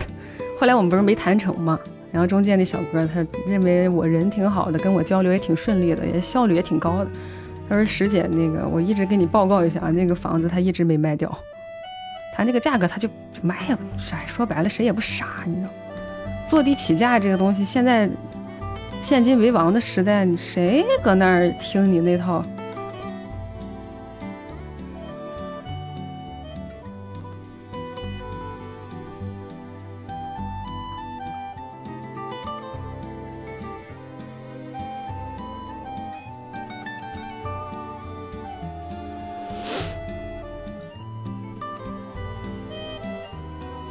对他也是不缺这份儿，的确是，就是不着急卖房。你你诚心买的人，有的时候遇不到诚心卖的，有的时候遇诚心卖的人还遇不到诚心买的嘛，这也有这种情况，两边都得碰。其实这东西是个缘分。后来我有段时间挺沮丧的，因为我为这事儿花了好多精力。我下午播，我上午基本都在跑这些东西。然后我跟我妈也都说了啊，东东西都准备的挺好的，各方面啊，包括在北京买房，也不是说想买就那么简单的，各方面都准备好了。就觉得自己花了好多好多的努力了，最后因为他的一个很不契约精神的一件事情就告吹了。其实还有段时间挺沮丧，但后来转念一想，我觉得所谓缘分，缘分就是没没到那个份儿上，这房子你住的，它就可能也不是你的，对，也不要太拗着时运走，不不到那个缘分就算了，没所谓，就再看。结果这半年。半年没再看房，给我打击到了。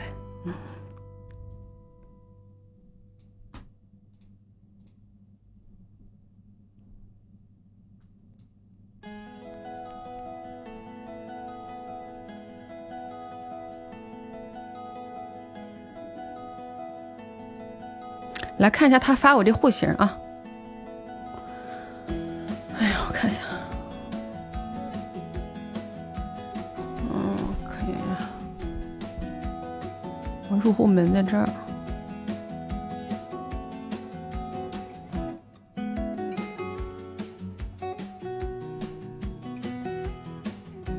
它上面怎么还有几个？那是窗户哈，这是个南北通透的，还可以。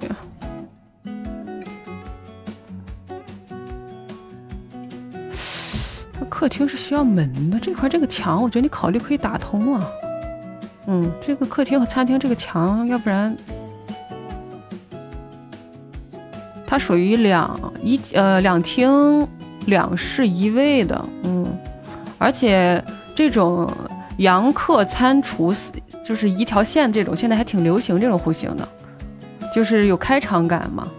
嗯，客厅这个墙是可以考虑打掉的，要不然它这个。你餐厅灯光会会稍微差一点，因为厨房那小窗户它不足以不足以支撑餐厅的这个日照。你可以考虑把客厅这个打掉，这样的话你相当于是，就是你你客餐厨阳一一条线，然后一边长卧室，作为一个两室的房子也是可以的。如果是四室的，左边就长出在俩，啊这种就是原就是四叶草户型，还是挺好的户型。嗯。但是我不知道你那个所谓的就是门口可以停车，那是停哪儿啊？院子的那个门是吗？主卧不搞个卫生间，他没有办法呀。他是二手房，他现在把地板都翘起来走水管什么的不太好弄了。他这卫生间不小，两两居的用这个卫生间够了，嗯。而且你在卧室里再搞个卫生间，它卧室大小又被影响了。其实两个卧室出门用共用这一个完全够了。比如他跟他老婆两个人哈，两个人住这个房子，以后有了小孩儿，有了小孩儿孩孩子有个儿童房和保姆啊什么的，就这个房子是够用的。嗯，再多的人口就稍微有点挤，但是目前为止就还好。我觉得户型上没有太大问题，稍微有点浪费的就是它这个门厅的走廊会有点宽，就是餐厅和客厅中间这个墙这个位置的走廊挺宽挺宽的。估计能有两米吧，两米的一个走廊，对于两居的房子来说是宽的。这块你可以打柜子，稍微利用一下。但是如果你客厅打开了的话，就没法打了啊，没法打柜子了。可能这个原来的业主把这个客厅墙封上，也是因为这面墙它要有有有利用空间。嗯，你可以考虑一下。我是觉得从通透性上和美观程度上，客厅这面墙可以考虑打掉。但是如果是从实用性和利用面积上，走廊这块你觉得有点浪费的话，这个墙你可以保留，就把餐厅的灯光做好一点，要不然餐厅有点暗。上海没有办法，上海，你这个房子五百三十万，你得看它在哪儿。这么一个两居的房子，八十五平，在我们宁城县，我看啊，五千五八四十万。我们内蒙古赤峰市宁城县天一镇，但你在上海，那你是没办法呀。你上海的一楼，它还有一个外面还有一个车库啊，院子，它还能种东西，它有小院儿，对。而且我跟你说，一楼的房子它还相对来讲价格不会那么高，一般都是次顶层的价格是一个冲天的，顶层稍微低一点点，嗯，然后中间就是随着层高等等那而增加。一楼的房子，它这个五百三，它都已经不算是小区的均价了，它可能均价能达到六百左右。但是它有一个车库嘛，有车库有小院儿，嗯，一楼的房子好就好在能随时接地气，坏就坏在你不是一个，一般会有一些反潮反味儿的现象，嗯，比如说这个楼的这个下面的设施出了什么问题，你一楼是第一个遭殃的。可是这种情况，如果小区的物业好，小区的这个开发商物业是这个口碑还可以，这个情况你可以。我也不用那么在意。如果你喜欢一楼啊，毕竟情况也出出现的比较少数，嗯，情况会比较少。次卧太小了，那没办法呀，没办法。它九点三平，它相当于三乘三嘛，三乘三。如果床大概是两米二，它这边大概一米一的一个过道，就大概是这样了。嗯，卧室不用太大。中国人的风水上讲究卧室不要太大，你看，最好的房子它都不会说把卧室做的多宽啊，有那种走土豪风路线的，把卧室做的和和白金汉宫似的，那没有太大意义。我个人觉得是这样啊，卧室只只提供一个睡觉的安静的一个作用，厅可以开敞一点，那是公共活动的空间。小孩大了就出去了。哦，这个倒是，但是他现在还没有小孩吧？二十八岁，跟老婆刚结婚嘛。嗯。他这个房子，我觉得在在两居里面算是可以的了。哎呀，哎呀，我真应该把我看房这些经历，把那些照片都发过来做一个专题，就是北京看房的这些年，就是能设计成这种户型的都不多呀。我之前在北四环奥体那边看过一个绿什么绿地集团吧，啊，绿地集团开发的一个房子，那房子，哇塞，那都已经是打着所谓的就是卖的最好的房子了。我进去一看，它有一个次卧。它有个次卧，里面做了一个走廊，那个走走廊九十公分，九十公分，走大概一米五，也就是说它是一个一米五乘以九十的走廊。走出去之后你会看到卧室，这个走廊连接的呢是一个卫生间。就是我想说这个绿，哎，算了，我不说了。目这个，我是虽然我是多多少少对户型这个东西有点认识，但是这种户型我真是没有见过。就那房子还有人买呢啊！就是还房子还是所谓的就是，你得你得什么摇号啊啥的，真。所以这个户型你真的在大城市来讲，哎呦。但是你这个价格我不好说，因为我第一我不在上海，我也不了解你们那个片区。你可以了解一下这个价格，我觉得户型上问题不大，也有改造空间。嗯，那个客厅这面墙一看就不承重。承不承重？你还再问一下物业啊！我是判断它是应该是不承重的。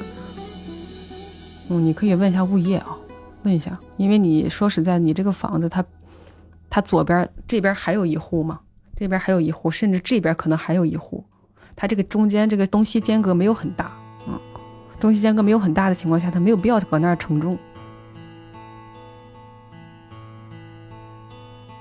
对，这户型没有什么太大的毛病。没有太大的毛病，嗯，就是就看他自己要不要改造客厅了。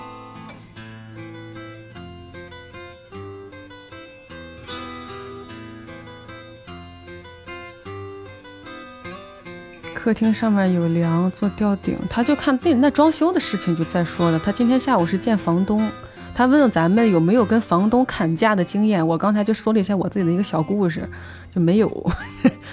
我不知道跟房东怎么砍价。说，我觉我说实话啊，我觉得跟房东砍价就是在跟市场较劲。就只要这个房东心里觉得我这房子不愁卖，你是砍不掉的。因为买房子的钱没有小钱，你五百三十万的房子你砍多少？他只要觉得我这房子不愁卖，我为什么要给你降价呢？你知道吧？所以其实我觉得买房的人相对来讲，对于这种。他就是很稍微被动一些，我个人经验啊，啊，我个人经验就是被动一些，你得去符合他的标准，嗯。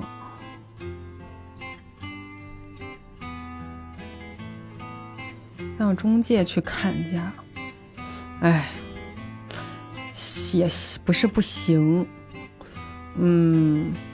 我跟北京这些中介打交道，我觉得小哥们一个个倒是挺努力的，买房子什么大夏天骑着电动车出着汗帮你看，但是他们有无奈的点就在于，中介现在尤其是在买方市场这边，他们也是希望能成交，能成交的目的就是双方牵线不要断，不断的原则就是不要有一个人被。气到，比如说你说了一个特别不合理的价格，别人被气到就不卖你了。而这个往往有权生气的人是房东，至少在北京的市场里是这样。所以中介他话里话外他都不会说让你把这事儿搞黄了去谈啊。比如说五百三十万房房子我买，我要四百三，那中介就说哎姐，姐，这事儿咱们还是往成了去谈啊。那你这一下子，房东就把我拉黑了，就嗯，所以他不会说就帮你去，哎呀，我怎么怎么。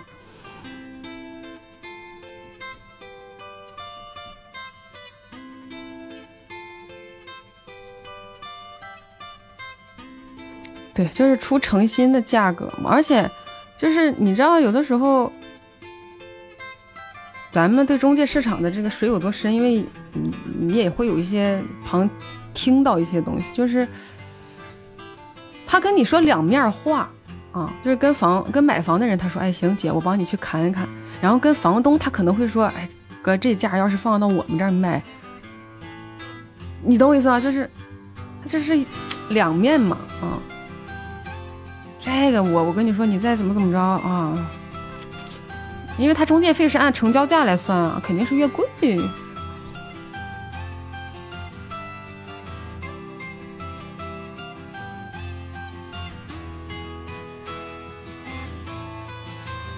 对，也很正常，跟他的这个行业机制有关，嗯，跟行业机制有关，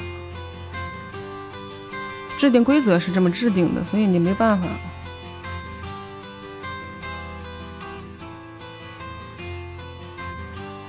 五百万买个房子太亏，但是他有刚需呀，他是有刚需的，嗯。说白了，如果这房子他能买。他以后也不愁卖，这是大城市的房子的一个好处。尤其是有一些地段好的位置，它价格在那放着，如果不遇到重大的经济问题，它这个东西，它有一天出手，它也出得了。嗯，可是比如说像我们在县城买房，就有个什么问题，这个东西你就让二哥跟大家聊了。嗯，就有个什么问题，就是你一时冲动买的房子，它是真卖不出去了。你可能奔着投资去了，对吧？哎呀，我买个四楼吧，觉得这个价格也合适。一年之后，你看，你说指望这房赚钱？但是大一，尤其超一线，像上海这种，就不太会担心这个问题。他反而有的时候还省了一笔房租，嗯。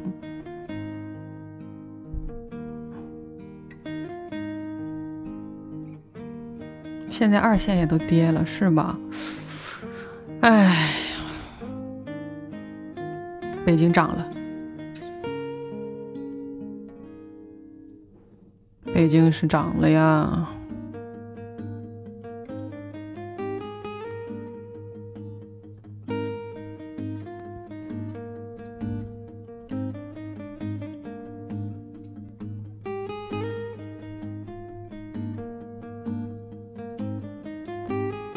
其实说白了，它是个供需关系的问题。嗯，就是一开始为什么我看了好多一些房子，我觉得户型不行，然后我心里面非常好奇，大家都是科班出身的，按理说这种位置的小区，这个价格在北京寸土寸金的地方，你找的设计院也不会太差，你给我设计成这么个户型是什么情况？后来我想说，他不管怎么设计，他都不愁卖。所以为什么赤峰的房子好多户型比北京的还要好？就是它有竞争。赤峰市里头新开发那几个小区那户型，哎呦我天，非常好，嗯，非常合理，非常难得，那还不一定好卖呢，他还得人家老百姓还得考虑，对不对？我得我们这钱攥在手里，我放放放到房子里合不合适啊？我得多加对比。那北京不是呀，旁边有一学学校就够了，他管呢这房子多黑。中关村一角旁边的房子，你看那户型啥样呢？那不还是卖了的二十来万？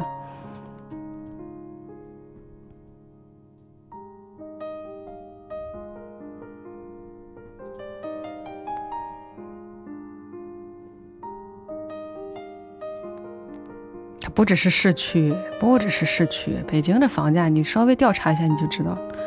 它可不是市区贵呀，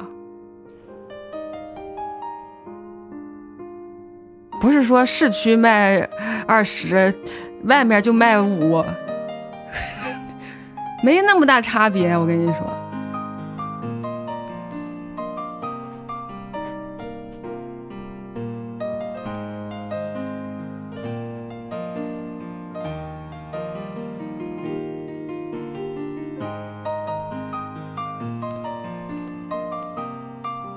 郊郊区不动，嗯，我在赤峰有房子，我我我在老家的房子，你们不用担心，我在老家的房子，那，这是造就完事儿了，那就。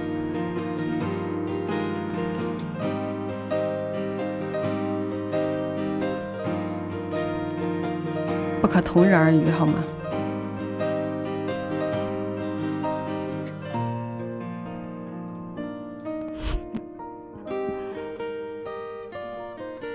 十月故居还行。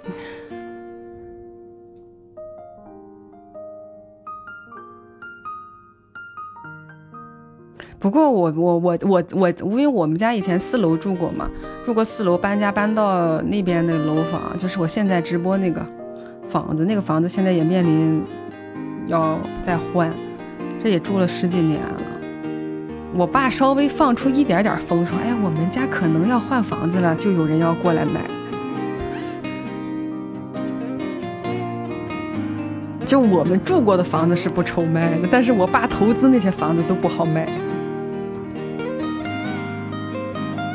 我爸说：“哎，我们家的房子可能要稍微要置换一下了。”哎，二哥，快快快给！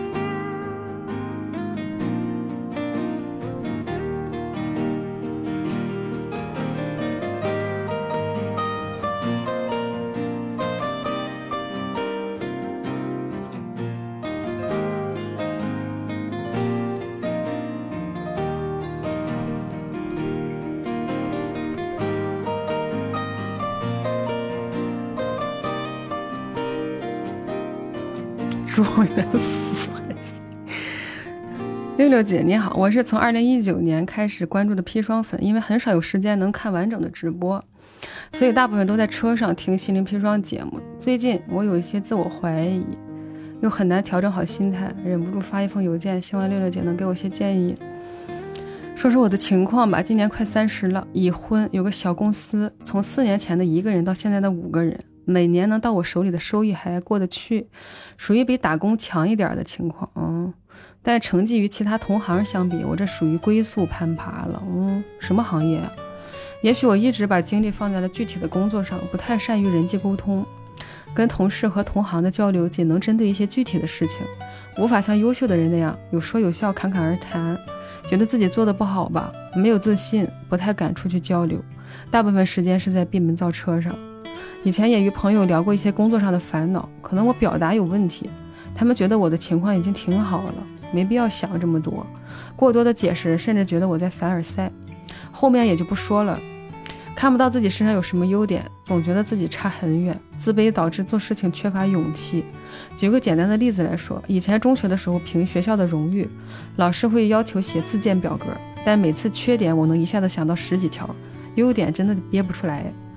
最近工作上到了一个瓶颈期，家里也遇到了一些烦心事儿，我很怀疑我现在的状态如何能继续向上发展，给家来带家人带来更好的生活。觉得常常觉得为什么三十了还这么幼稚？因为无法做到完全隐藏自己的心思，在家有时会表现得不耐烦、很丧，怕影响家人，但又无法那么快调整好自己的状态。晚上睡不着的时候，忍不住会想七想八。说出来不怕大家笑话，偶尔还会流几滴眼泪发泄一下。或许再这样下去，我迟早要接受自己的平庸吧。谢谢六六姐能看我写这些牢骚话，祝姐姐身体健康，直播间的大伙生活愉快。对我是觉得，我反正我从头到尾越读越觉得，嗯，好多人可能不会去说，对。就是他不一定会把自己的这个内心的状态说出来，但是他一旦说出来，可能跟你的情况不会有太大的出入。嗯，嗯，怎么说？他接近三十嘛，嗯，可能二十七八、二十八九这样子，很年轻。其实，嗯，嗯，就要。回到我最近在看的一本书上，其实我不是说了吗？前两天跟大家分享了，我说最近在看冯先冯友兰先生的那个《中国哲学简史》那本书，他提到了好多，嗯，古籍上的一些总结吧，就是自始至终，我是觉得可能不只是我们这个时代的某一个年龄的人。会在人生的这个阶段有一些愁思，啊，焦虑、迷茫，甚至觉得要接受一些不愿意去接受的东西。古代人也有啊，而且他也不比咱们弱，它是一种穿越时空的一种交流。嗯嗯，我觉得可以多看看相关的东西，它不是说有什么现实的具体的指导意义，说让你把工作做得更好啊。或者像那些抖音上那些视频说的，看完我这个东西你就成功啦什么，它反反而是一种思想上的一种平静，他追求的是一种平静啊，就是接下来怎么去描述他所谓的那种平静感呢？嗯，比如说在宗教的领域里面，呃，不管是哪一个。教派或者是教系，它都是为了解决人的烦恼嘛？啊，人有各种各样的烦恼，终极的烦恼就是无法逃脱死亡这件事情。所有的大的、小的、具体的、抽象的这些烦恼，都让从古代到现代的人有一段时间急需一些精神依赖。这样的精神依赖会形成很多东西，比如说文学可以给人精神依赖，音乐啊，艺术。有一部分的精神依赖，很多人在乱世的时候会求助于哲学思想啊，或者是宗教体系，这些东西能够穿越时间到现在，在不同的时期，有一些所谓的经住时间考验的思想，能够给不同时期的人一些安抚的作用。我觉得它是很现实、很具体的。嗯，只要，嗯。因为，比如说像你说的这些问题，它自它似乎有形状，它好像又没有。就你说，哎，什么叫似乎有形状，好像又没有呢？就是我把它具体的说出来，大家觉得我矫情；但是我当它完全没有吧，他又时时刻刻的困扰着我。嗯，这是为什么他好像又具体又抽象，又存在着。又不存在啊，又有必要又没必要，对，他就他就会他所有的这些问题其实都是这样的一些问题啊。他跟朋友分享，哎呀，我现在觉得我的上升空间很小，对吧？我事业上可能也不会有太大的转变，跟我性格有关，怎么怎么样的？大家会说你挺好的呀，啊，你焦虑什么呢？你知足吧。哦，如果你真的就听了这样的话说，哦，我知足了，为什么半夜三更的时候还会在偷偷掉眼泪呢？对吧？就是有一些自己内心真正的困顿是别人安抚不了的，包括我在内。比如说我现在跟你说你很好，或者是你很不好，其实都没有办法真正对症的去让你自己正视自己。可是书可以，嗯，书可以，有一些思想是可以的。有一些智慧是可以的，这些东西是需要你自己去吸收、去化解的。我觉得个人的成长不光是数据化的、可见的，大家能当成条件去具象化、去去评价你的，还有很多内心的、抽象的、思想上的、心境上的。这个成长是非常长期、漫长，也不具体，可是只有你自己知道。你有多少变化的？可能像我们，比如说进入现代生活啊，包括工业化、信息化之后，我们的生活节奏跟以前的人已经完全不一样了。他们在三十岁的时候是进应该进入到一个人生的什么阶段？我们可能研究生出来，比如说读个大学出来你就二十二三了，你再读个研二十六七了，你再读个博，你可能入世的时候你就已经三十出头了啊。然后你那个时候你的这种。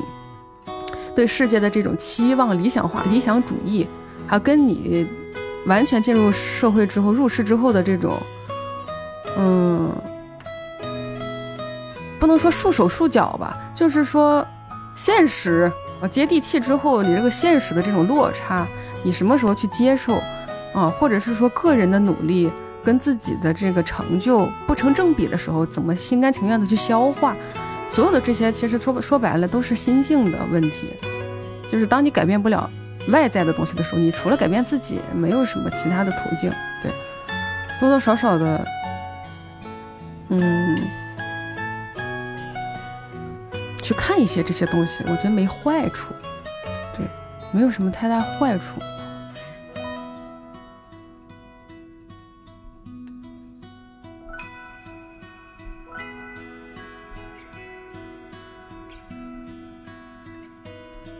嗯。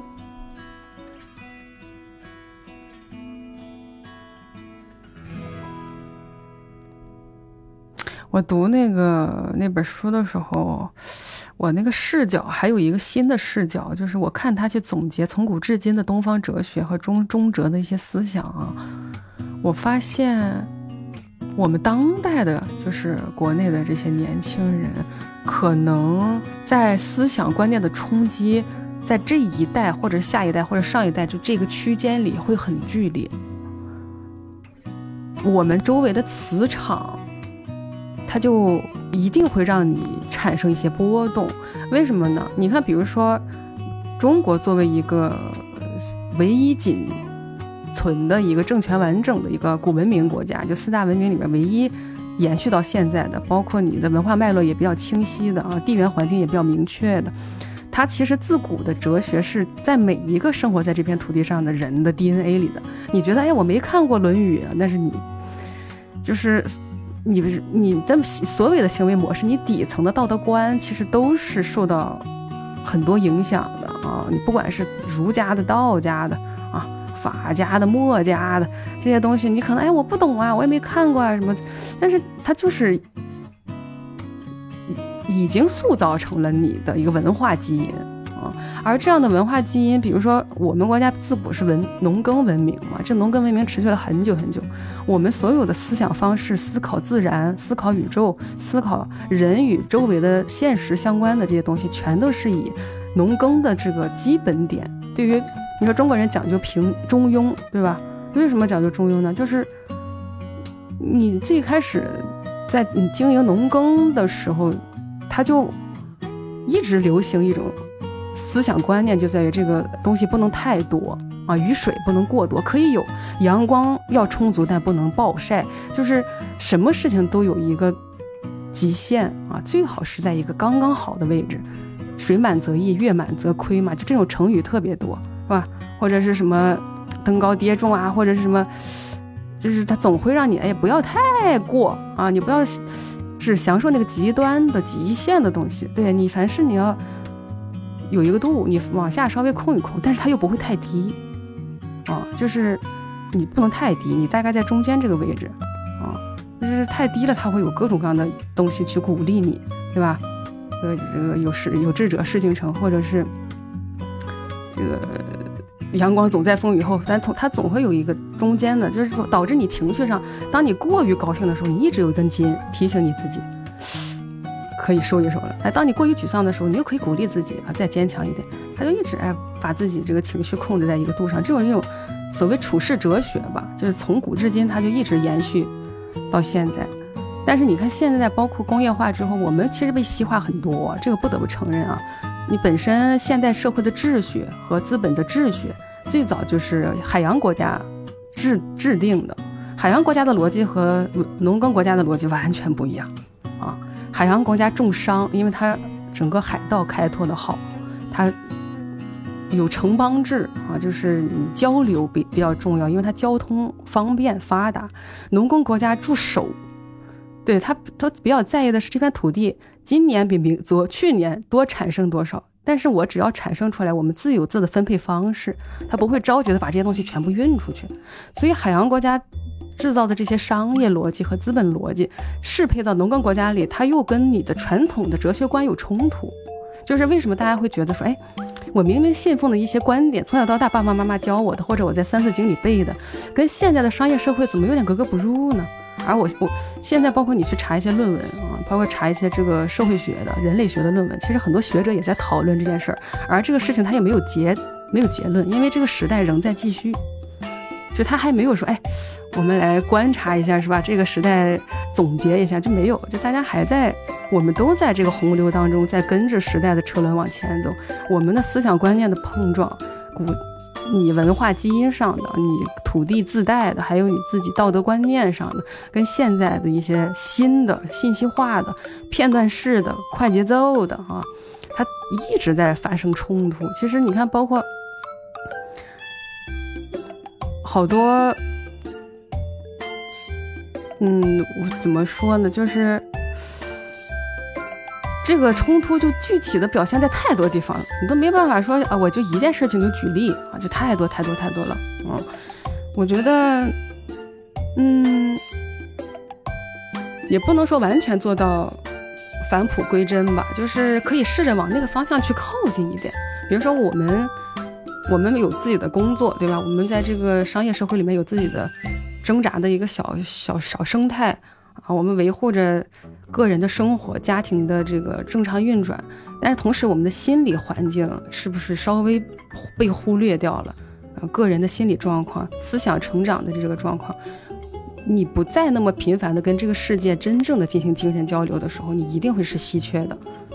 对，当我过度的关注什么什么的时候，你内心那一块最软弱的自己，多多少少是会冷落了的。可能你过去，比如说接近三十岁的年纪，你你，比如你参加高考，对吧？或者是你要评职称啊，你自己创业，你带团队，你花了很多很多在这所谓的术上，这个咱们讲究一个术，一个道嘛。在树上，你精进了很多啊！你拿了多少学历？你考了多少什么？可是，在所谓的就是道这件事情上啊，你你自己跟世界的关系这块，其实相匹配来讲，没有花那么多的精力去跟进，以至于有一天你到达一个社会位置，或者是到达一个人生的一个年龄阶段的时候，你会发现有些东西它跟不上，怎么都开心不起来啊！好像我再努力了，我也尽力了，可是我的内心就越来越空。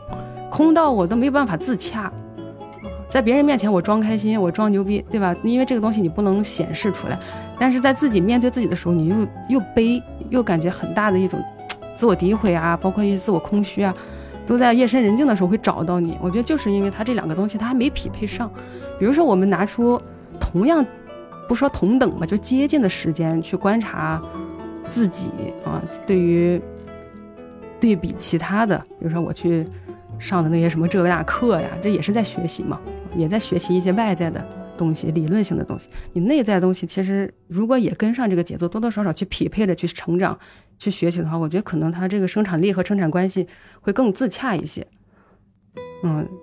当然，我们不可能做到像大的思想家或者是哲学家那么那么自洽哈，像王阳明那么所谓知行合一那么自洽，就大概有那么一个方向性，就说，哎，我当我遇到什么类型的问题的时候，我可能不一定能在外界找到这个答案，我可能要往里找一找哦，看一些相关的书啊，或者哪怕就静下来听一听什么音乐啊，就给自己稍微一点按摩心灵的机会，说的有点。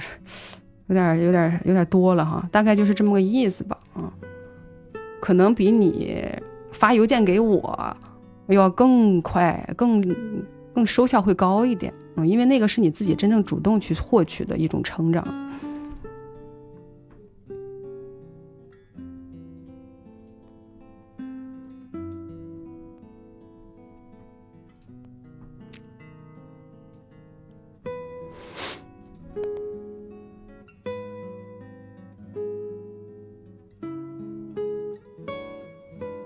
对，就是，嗯，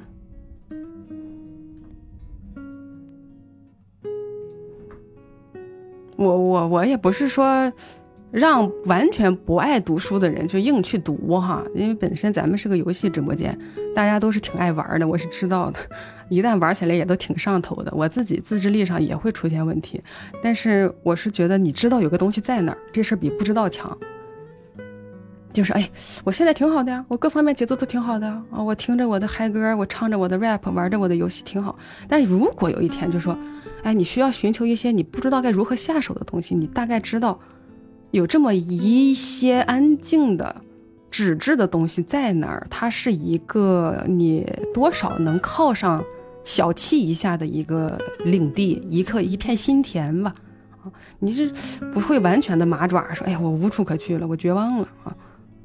不会，你就大概有知道，哎，我我我到什么阶段，我可以往那儿稍微靠靠，啊，抓过来一本，我随便泛读一下，或者是我在焦虑的不能自洽的时候，我自我诋毁很深重的时候，我与其这样做，我能不能花十五分钟的时间，让自己进入到另外一个世界里，稍微去给自己内心少成长一下啊？你会知道大概有这么一块地方。这些鱼酱的钻粉儿。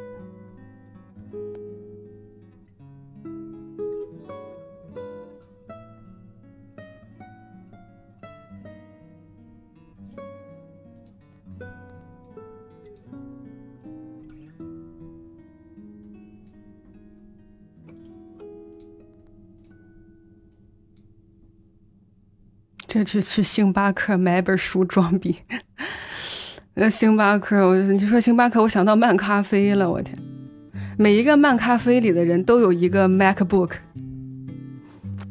我坐在中间显得格格不入。我们楼下就有一个漫咖啡，我已经很少去了。谢谢老猫的赞粉。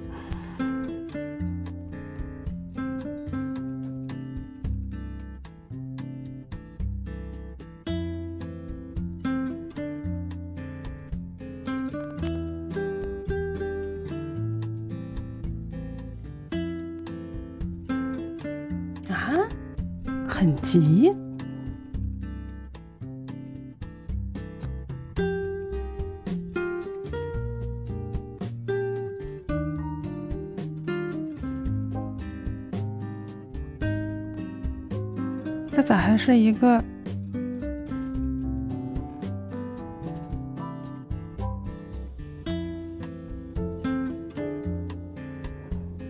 哦，七月二十三日，昨天。哦，老猫意思是说，好像看到了一个人在网上发的一个类似于遗书一样的。他现在刚在空间看到很久很久以前直播的时候加的一个朋友发的一段充满绝望的平静的文字，虽然素未谋面，但也聊过几句话。真的很想哭，感受到巨大的悲伤，自己真的无能为力。关键是这个人能联系上吗？我我上次砒霜的时候，不是有一个水友一直在弹幕发呀发发弹幕嘛？但是结果从头到尾我都没有读到他的邮件。然后下播之后，我这边下播了，我就那个输入从邮件邮箱里输他那个斗鱼 ID，我找到那个女孩的那个邮件了，她发了两封，大概意思就是她在学在公司被一个男同事稍微。反正他没有绝对性的证据，但是他自己感受到了一种不安全性。然后后来我就跟他联系上了，我们俩来来回回说了几封邮件，嗯，把这事儿说的拆解的清楚一点啊。嗯，他后来他说他周一的时候再回复我。嗯，像老猫你这个情况，就是你一你一定要跟这个，如果你真的想帮他，你可能得跟他取得联系。这个是最重要的，因为咱们在这干着急也没用。我看到你给我发的这封长截图了，的确写的挺挺难过的，嗯。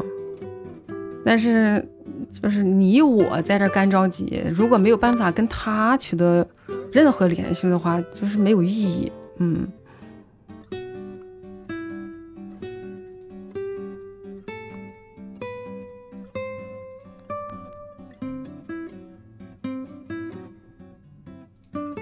而且我我问一下，就是如果这种情况，比如说你在网络上发现有一个人好像你没有明确的说吧，但是有那种自杀的那种倾向，这种报警可以他会管吗？那报的是哪片的警呢？这个是个网友，你比如说老猫遇到这种情况，他可能也不知道这个人是哪儿的。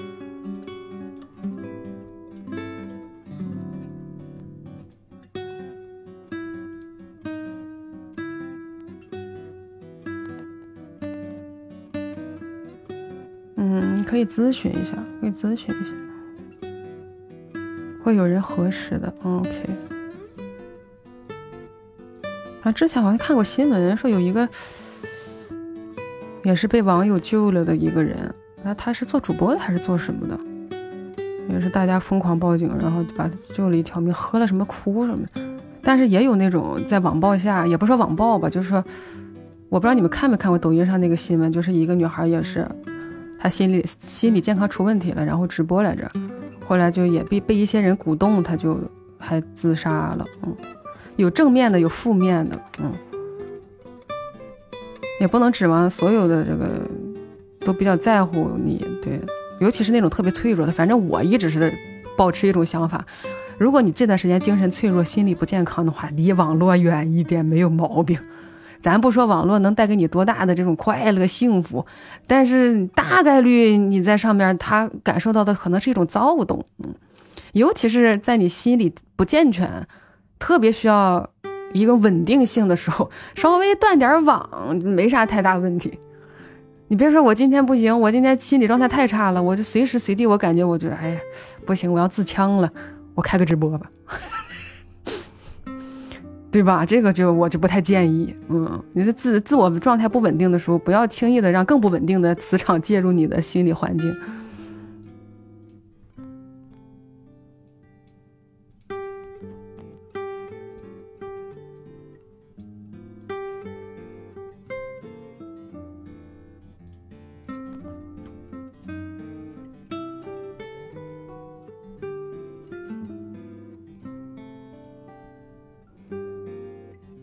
砒霜可以让你心里安静。砒霜，我我尽力，我只能说尽力。但是有的时候我自己都掐人中。这这个咱们这节目吧，就是有意思就有意思在不可控，不可控的地方太多了，我都不知道下一封邮件会什么样。你听我，包括他们听砒霜音频的这些。同学就在网易云上长期的听我音频的，他们稍微我声音起伏稍微大一点，他就知道六六心跳现在有点拉拉了。就是你看我平时讲话声音其实频率还好啊，包括我跟大家刚才讲了那么多，相当于有的没的的，我其实频率大概都控制在一个范围，这是我日常稳定状态下的输出方式，这是我的一个习惯。但是当我就也有点不淡定了，或者是哎就怎么都解释不清了，说一些话就觉得。力度太有限了，然后被一些有的没的的一些邮件就感觉，哎呀，好绝望！我整个声调都会拉到一个 range 很宽的一个区域。人不要看我的表情，也不需要看直播，他就听音频，他都知道我疯了。嗯。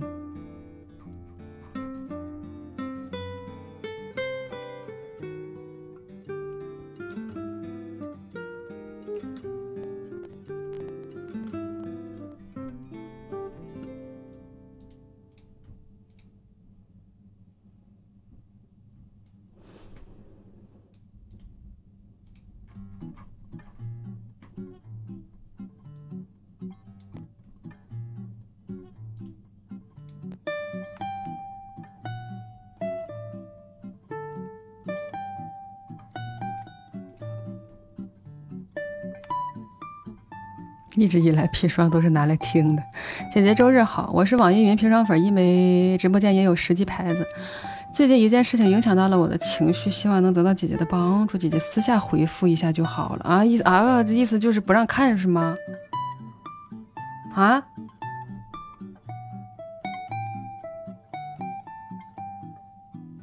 那我把你这个邮件标个星吧，稍等啊。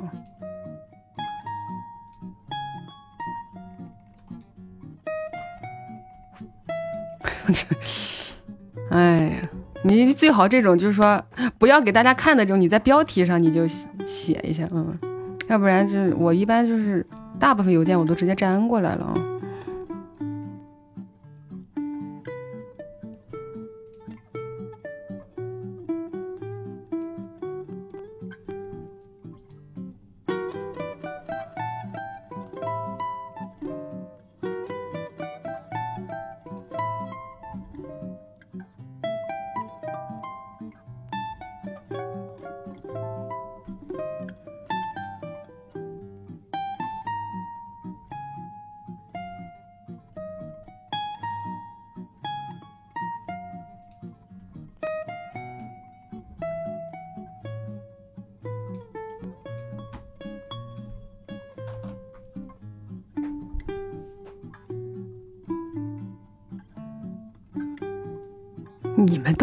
完了，这阅读能力这么快吗？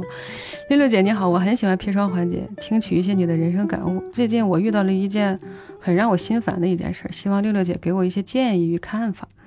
今年二十六岁，毕业后一直在苏州三点一线的工作。最近我第一次在公交车上主动认识了一个女孩，刚开始一个月我们相处的很好，并且确立了男女朋友关系。公交车上认识的。后来有一次，我在第二天得知她和她的闺蜜晚上去清吧喝酒了，我就多问了几句，然后她就再也没有像我们刚认识的时候那么主动的去和我联系了。但是我主动与她说明了我的想法，她说，她和我说谈恋爱，他和我说谈恋爱，但是不想互相的圈子受到干扰。最近我也很苦恼，这是不是我的问题？现在他平时也不怎么说话了，但也还是会接受我给他买的一些礼物。可是像现在的这个状态，我感觉很糟糕，我不知道到底该怎么处理这段感情。这是我在苏州工作三年第一次去主动认识的女孩，我很想珍惜这段感情，但是他对我的态度也太也不太像我们刚认识的时候那么好了。这事情我真的不知道该怎么去决断，让我苦恼了很长时间。呃，这个，这个，这个，可能在我们外人看来不是那么难决断的一件事儿啊。当然，当局者肯定会思想里感情牵动的会多一点。就他都已经不怎么跟你联系了，这这还叫女朋友吗？恕我直白的问一下，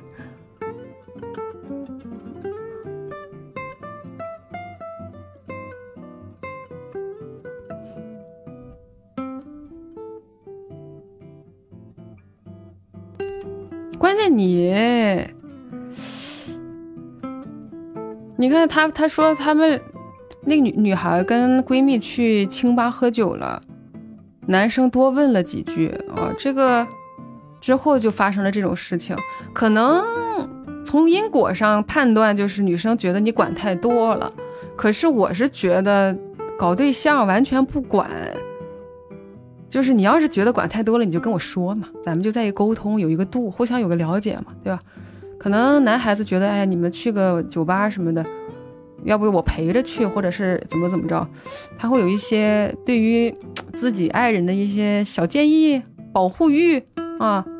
当然，你要是觉得不服管，你也可以说，就是我我就我就去，或者是我就不去了，嗯，这都可以聊。你这完全不聊了，这是直接就放弃沟通了啊！这对于感情是个非常消极的态度，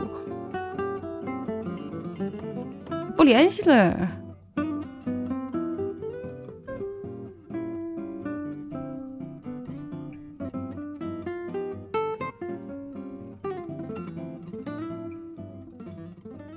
清吧是什么？我大胆猜测，清吧是没有喝那么多的酒吧，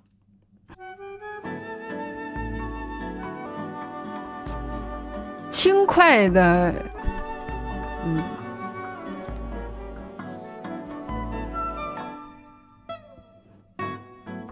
不蹦迪的啊，不蹦迪的，嗯，好的，对，清静清静点的酒吧，有 没有道理？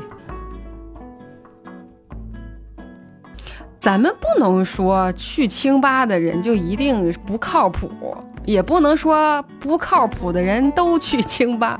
这个东西肯定他就没有办法画上等号。但是我觉得这个东西就是看两个人怎么沟通嘛。你要是觉得你不想让他去了，他说我偏要去，你们俩好歹还有来有回，对吧？这个男生说你我不想让你去了，或者是怎么怎么说你少去，然后女生压根就不联系了，嗯，不联系了，已经已经很被动了，其实。没有必然的因果，对啊。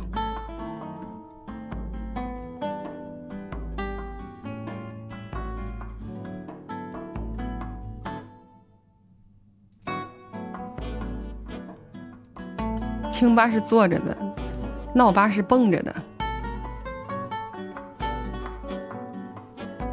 不管去什么吧，我觉得你们都长个心眼儿啊。我可能有点家长式的叮嘱了。都长稍微长个心眼儿，毕竟公共场合喝东西还是要稍微注意一下啊，别给自己喝的天地昏了暗了。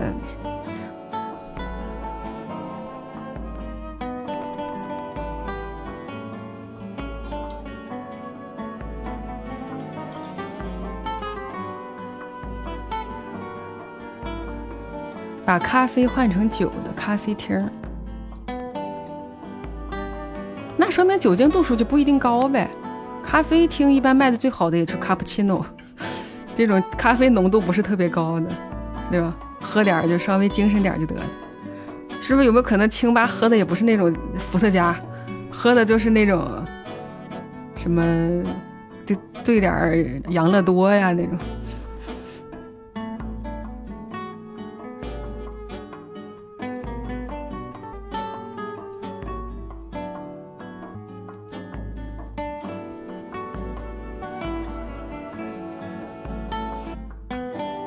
安静点的酒吧啊，行。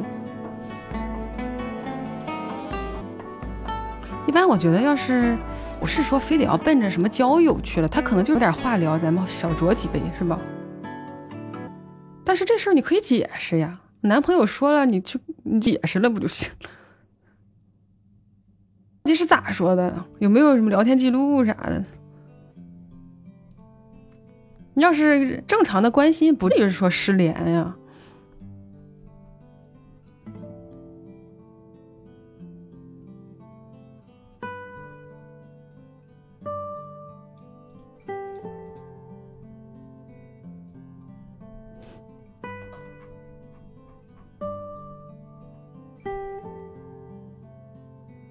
啊又开始丢针了。看看微信，给你个临时解决的办法。OK OK OK OK OK OK OK OK OK OK，找到你卡顿的画面了。典型的斗鱼服务器抽风了，是偶发事件。服务器并发的时候可能出现了问题，和你这边没关系。和你这边有关系的话，OBS 统计里会有显示你掉帧。你把这段发给我这边监视了四十分钟，你告诉超管，画面卡，OBS 是没有丢帧的。而且还有一个事儿，每隔设备包括路由器，还有门口热电箱的光猫两个设备断个电。要是超管没回你，你在这里切换一下服务器，那我得下播一趟，是吧？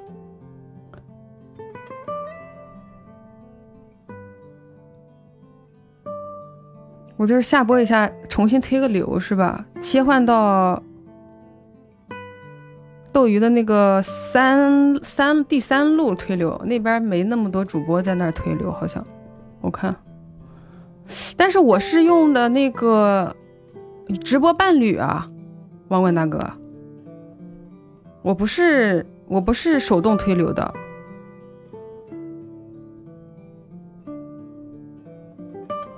我发给我发给超管啊。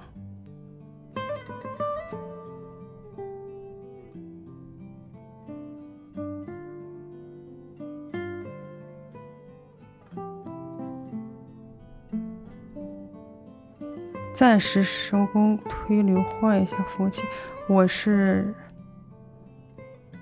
斗鱼直播伴侣推流，哦，就别用直播伴侣，直接手推一下。那我可能要下一下，如果这个情况一直反复的话，我断一下好吗？然后我我我把我把账号退一下，用那个网页推一下。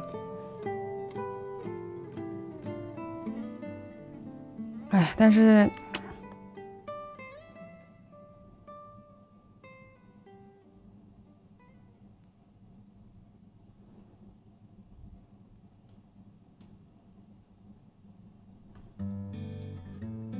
对，就咱们可以换一下，换一下就确定一下。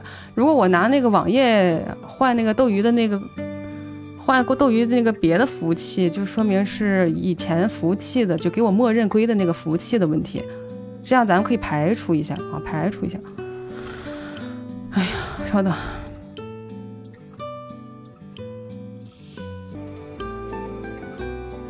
喂。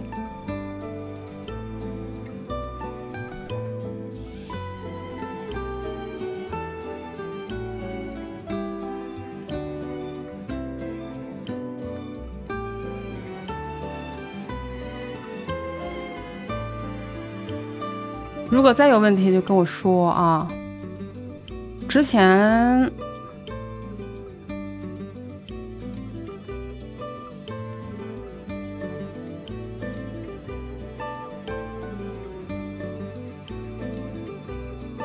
再有问题就跟我说吧，嗯。再有问题跟我说吧，我现在没有用他分配给我的服务器，我手动输入了一个。服务器，斗鱼的，看看还卡不卡，好吗？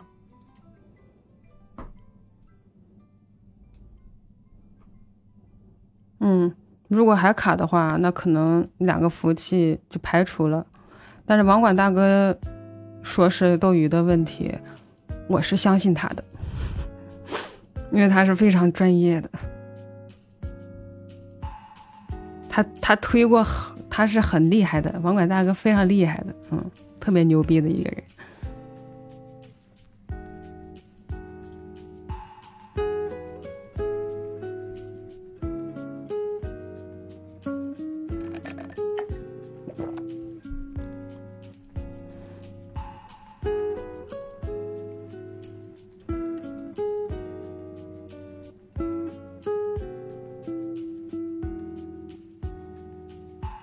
整个直播间 IP 现在都变了，就推到他的那个 B 服务器，他有两个服务器，服务器 A、服务器 B。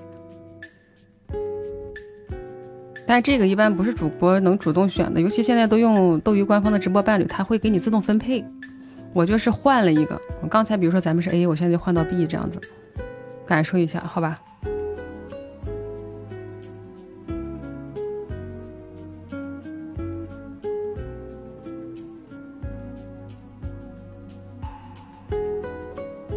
没重启，我就重新推了一下新的斗鱼的流。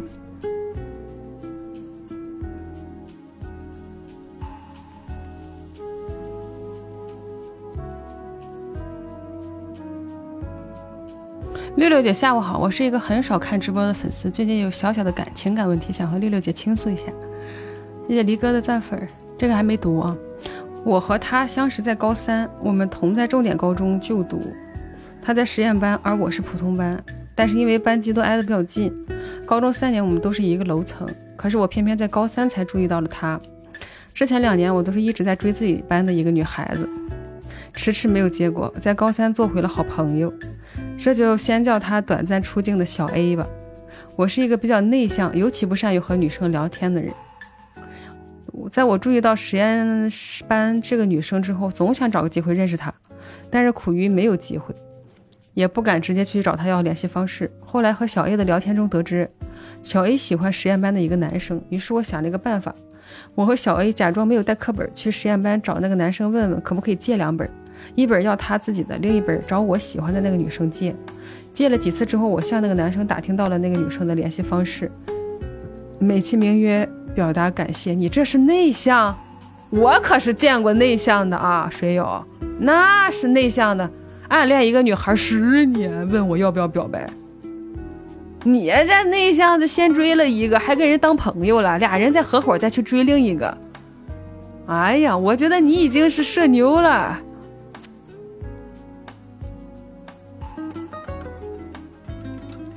另一本找我自己喜欢的女生，美其名曰表达感谢。没有多久，我和那个男生的关系也越来越好了。他问我，你是不是喜欢我们班里的谁谁？他说，我说是的。他又问：“那你看上他哪里了？”我说：“他的笑很治愈。”他说：“确实，他的笑给人一种如沐春风的感觉。如沐春风这个词用来形容他再合适不过了。”在毕业前的最后一次元旦联欢，我和几个弹吉他的朋友去实验班弹琴唱歌。我有百分之九十的时间都在看他，他一直都在笑，那么美的笑容一直让我记到现在。可能他颜值并不是出众的，但是在我的滤镜加持下，我的眼里就只能看到他了。后来我们班，我们每次见面，他都会很热情的打招呼，并且展示他春风般的微笑。我也会嘘寒问暖几句。高三的最后半年就这么过来了。他的学习很好，高考考上了一所985。我在高二的时候，因为一些特殊原因，成绩下滑的很厉害。到了高三才有所缓和，但是总觉得自己很差。最后高考也发挥失常，考上了一个普通大学。大学的我不玩游戏，也不刷短视频，除了运动健身，基本上都在实验室和图书馆度过。大一的时候，我还常常和他聊天，分享最近发生的事情。在学了线性代数之后，分享给他网上一个很流行的线性代数的情话。我把题目发给了他，或许是他算出来的，或许是他在网上看过，回复了我一个比心的表情包。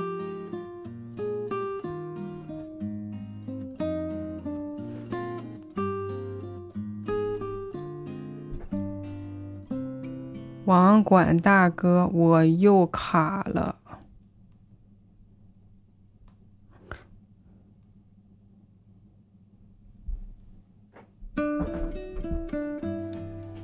题目的答案是我有幸一生有你。这样的话，我只敢以这种形式发给他。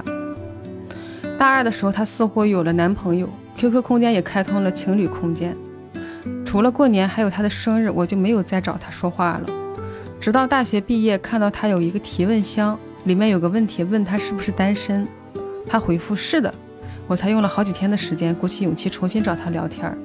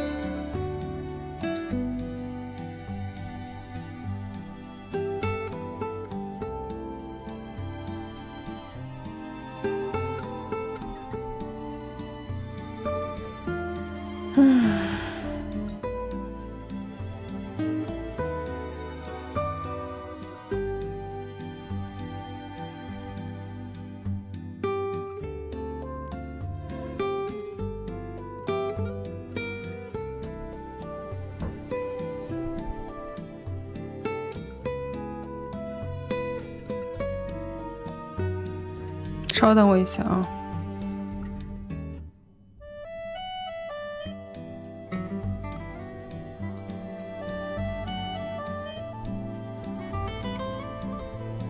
谢谢啦啦啦的飞机，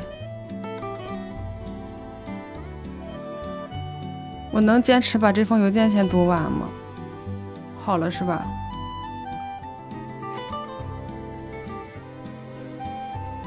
九八五毕业的他，一毕业就去了三大国企企业的公司工作，而我考研失败。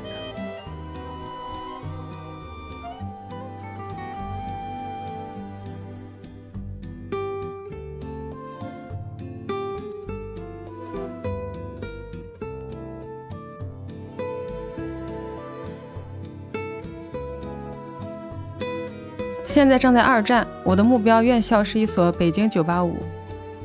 按照以往的大纲，我复习了一年的数学，谢啦啦啦的飞机。但是在考试当年八月底，大纲发生了变化，学考试科目从数学改成了其他科目。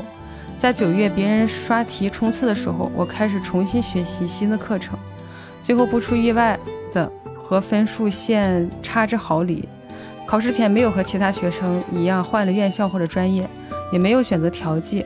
我一直都觉得，除了那所学校的那个学院，我不会选择第二志愿了。于是开始二战，在六月份找他聊了几天几次天，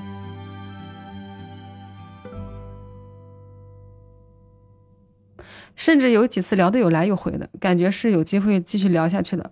但是半个月前开始，我给他发的消息，他就是没有再回复过了啊。或许青春时遗憾最好的结局，就是留在那段时光里。一直以来，我都是一个不爱向自己展露自别人展露自己的人，也不喜欢炫耀自己擅长的事。比如说，我的大学同学不知道我吉他弹的还可以，也没有多少人知道我唱歌还可以，运动也还可以等等。高中拿过很多唱歌的奖项，还是足球队的队长。哎，那你要不要参加二十七号的？哎，是不是海选已经结束了？夏季歌友会斗鱼的，你来加入我的战队吧，你来展示一下嘛。你带我走向成功，可能很多事情他也不知道，但是我知道他的各种优点。当我和朋友提起他的时候，我朋友会很诧异，因为我从来没有夸过这么夸过一个人。人忙着考研呢，是吗？二战了是吗？啊，在我的恋爱观中，并不希望别人关注我的外表，或者是因为一些爱好而喜欢我。哎呦，你可不要分得这么清啊！喜欢我的观众不就是因为我唱歌好吗？他绝对会因为一些具体的原因喜欢你的。他会弹会弹吉他会唱歌这事儿，在男生里面很加分的。你不要说，哎呀，你一定要喜欢我的人格，谁能几天看到你的人格呀，是吧？嗯，我更希望别人发现我的内在品质。比较可惜的是，我了解他一点，他却一点也不了解我。对呀，你这个，你这方式方法，你就要开始改变，你要秀。现在时代变了，你不要搞那个叫什么，那叫什么？内涵 说那叫什么？那个成语叫什么？就是把才华都隐藏起来那个。你要秀，你秀起来呀！对啊，你会弹吉他，那东西都是你自己辛辛苦苦学的，又不是老天爷直接出生的时候给你一把吉他让你会弹。会唱歌那是嗓子好，对吧？你这些都是你自己后天获得的能力，为什么不能秀？那还有那种先天长得好看的，那大受女生欢迎呢？那咋他们就行，你就不行啊？就不能秀？行了，这个如果他不联系你就算了，你下一个你可得秀，多多少少的在大学期间也可以秀。这个不是说你一定要说，哎呀，说我多牛逼，不是的，就是你展示出来。有的时候唱歌好呀，弹吉他好，让同学知道什么活动他们也能叫你，对吧？那学校里的丰富多彩的社团活动，人家都知道。哎，这事儿咱找谁啊？你搁那儿觉得自己好像，哎呦，不像不太想展示我的优点，你太浪费了，太浪费了。对就是一定要，你要要展示出来，把自己优秀的一面。我就一共弹了学了几天的吉他，我还直播给他们弹了一首呢，能给大家带来快乐吗？自己的学习成果也有展示的空间，何乐而不为？对不对？不要说，哎呀，我不行了，我必须，谁也不能了解我啊！我 那，你这追妹子要是这套，你可你可难了我。你这个想象中的女神，从头到尾都不知道你多么有才，又是一个体育很好的，音乐很好的，嗯。对呀，就高调嘛，就高调，也不是说多高调。你有的东西你展示，咱没有的咱不瞎说，对吧？你就是会弹会唱，没事咱整两首，嗯，有时间的就秀一下。你朋友圈是用来干啥的？手机一支，拿着个吉他，啪啪，咱就弹一首啊，录个二十秒的。今天晚上吃完外卖回来，想想唱周杰伦的新歌《红颜》什么。哎，我就唱唱了，发到朋友圈里，哎，谁看谁看，对吧？没准的就有人看见了呢，他就没准你那个女神，他就看见了，就爱上你了呢。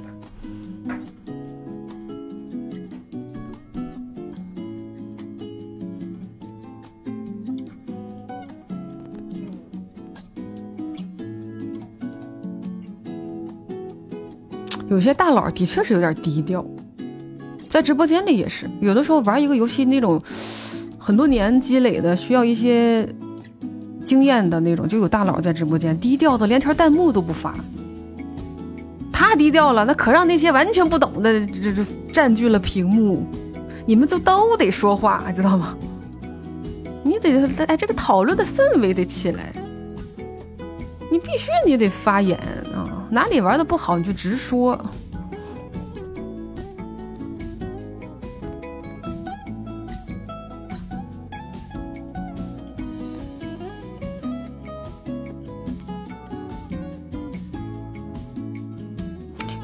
他怕因为吉他喜欢上的女生比较肤浅。哎呀，我的妈！那因为单纯因为颜值喜欢上的女生肤不肤浅？那都不一定代表人家肤浅。我就是喜欢这张脸，怎么了吗？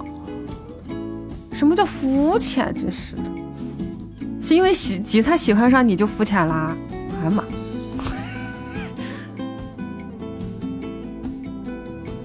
我就因为周杰伦的歌写的好，我就喜欢他。你说我肤浅吗？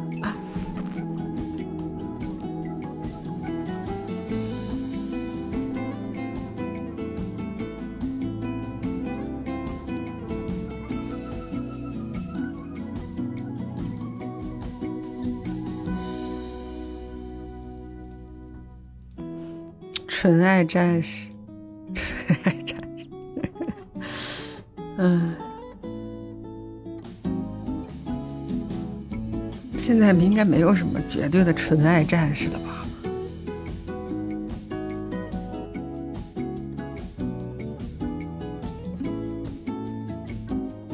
有，嗯，也有，有的。我想到了一些东西，还是有的，还是有的。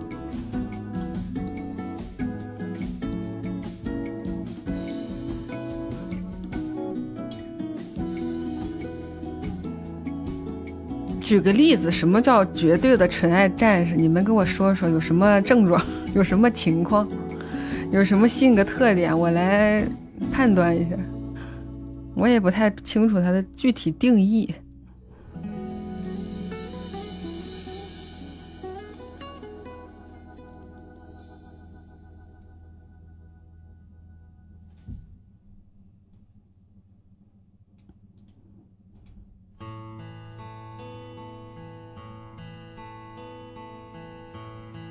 我我我，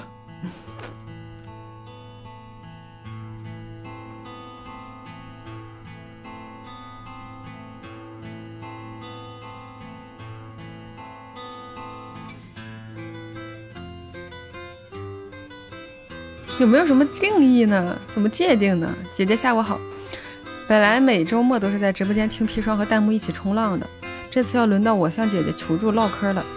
单引号是补充内容，应该不影响阅读，但是读起来会有点重复。事情大概是这样的：我有一位很合拍的女性朋友，她可能是潜在的水友，我把姐姐推荐给她了，所以我得严谨一点。可毁了，明年要毕业了，所以要准备今年的秋招。去年年末和今年年初开始，都陆陆续续的准备计算机方面、计算机方面的知识。我的专业有点非科班的意思，没有离很远，但要准备的也不少。为了能找到还不错的工作，我是会更坚定一点的，想冲一冲大的互联网公司，赚更多的大米。他会更偏向安定一点，偏向国企和靠近体制的一些稳定的开发和研发的岗位。但是我们要准备的知识都是互通的，一样的。我看到有些互联网企业自己投了简历，也会发给他，他也成了我大半年自学路上很重要的伙伴。但是最近几天他突然退水了，我听到消息后挺惊讶与着急的。后来我们约饭聊开了，女友人大概的想法是，我可能概括的不完全准啊。一想转赛道到体制内，准备各个层次级别的公务员考试和体制内的岗位。程序员岗位这两年被裁掉的风险越来越高，让人退堂鼓。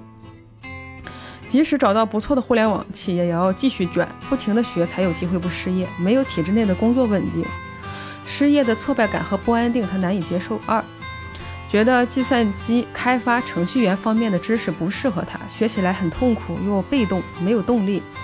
准备到现在有点耗尽热情的意思了，而且面试的内容好像没有边界，准备不完。前面的一些投递经历也有人有点让人泄气，准备的不好不充分。笔试面试不管哪里栽跟头，都有可能找不到好的工作，甚至找不到工作。谢谢徐甲鱼的钻粉，谢谢不爱牛奶的面包的钻粉。公务员考试有更明确的大纲，就像是我们熟悉的考试一样，会学的更有目的性和驱动力。大概就是上面的这些原因吧。女友人做了不再往下准备更多程序开发方向的知识，而把精力用来准备体制内的考试的方面的内容的决定。他讲完了他的想法后，我表面上是 peace 下来了，但是脑子里的小孩急得跳脚，但也没了发力点。秋招马上开始了，现在转赛道，其实沉没成本挺大的，毕竟准备了大半年了。但是继续准备下去，也还是找到互联网企业，同样都是一份不安定的工作，后面可能还是要转行。从这方面考虑，和他的想法还是吻合的，所以再建议女友两手人两手抓一抓。秋招先投一投，再准备公务员考试，好像也没有道理了。毕竟两手抓也会分派精力。我也知道做这个决定是需要很大勇气的，还是理性上支持他的决定，心里为他加油的。但是还是会有失落，同行赛道上好像是少了可以背靠的支柱，像是走到分岔路口了，情绪上出现点空洞。还有就是我平时大大咧咧的，他的这些求职的考虑，其实也是我以后可能会面对和担心的问题。我我是只是一头扎进去，没有想那么多。虽然自学了大半年，还是马马虎虎，看别人的面经，就发现自己还是有挺多没掌握的，还需要继续背书。他的决定也投射到我关于未来的事儿，也有一些考虑了。可能这些都不能算得上是大问题。但是这几天还是挺失落和焦虑的。一，姐姐是怎么看待我这个好朋友的这个决定的呢？二，还有我应该怎样学着对抗这种失落感？三，求职的过程的焦虑，求职焦虑的部分我还是准备的不够好，我会尽可能的多准备。嗯。这就是就是刚毕业，反正是工作之前的确会有那么一些需要依赖的这种，嗯，就好像两个人一起找工作都是彼此的一种力量吧。这个也不是不是空穴来风吧，他可能也是有一些情感建设的。但是说实在，这个东西就是挺虚的，嗯，这就好像我们在高考之前，班里的每一个同学都是我们的共同奋斗的战友，但是每一个人的成绩又是如此的独立。可大家在考完试之后，又是就会分道扬镳，走向不同的人生方向。它既是一种精神上的支撑，但同时它永远都是一种孤独的战斗。我觉得所有应对考试都是这样，包括你即将要面试啊，或者找工作也是这样的。你要一定要做好觉悟，就是他们可能会在某一个节点离开你的，而能够陪你走到最后的就是你自己。嗯。对，包括女生也想了很久吧，觉得还是想找体制内的，这个也不是不能理解啊。毕竟行业也在变化，每个人的这个对自己的了解是他知道自己适合哪儿，你知道吗？他可能工作收入没有那么高，但他觉得安定比较重要，他就及时转弯了。嗯，你不要太受影响，我觉得你可以按按照正常的去准备。嗯。反正求职的这个过程咋说呢？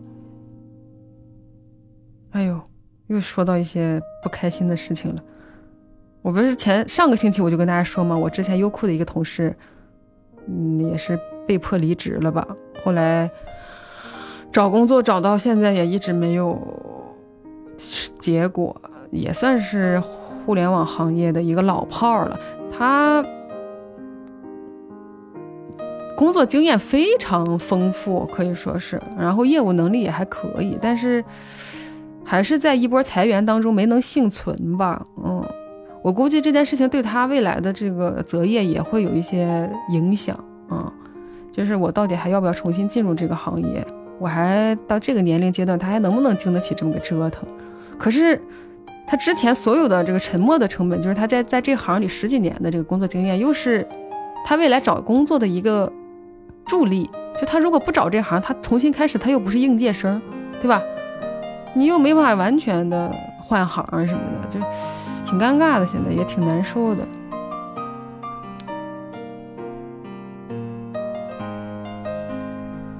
对对，嗯。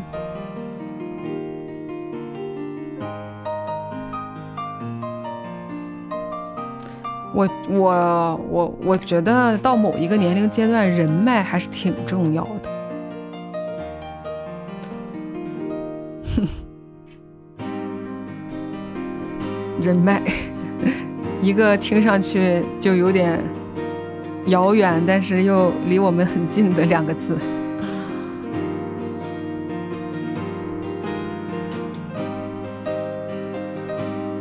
尤其是中年找工作。基本上就是得介绍了，啊，引荐入职的、介绍的、推荐的岗位合适的，你说你再拿这个简历跟应届生去拼，哎，谢谢郭德瑞的飞机。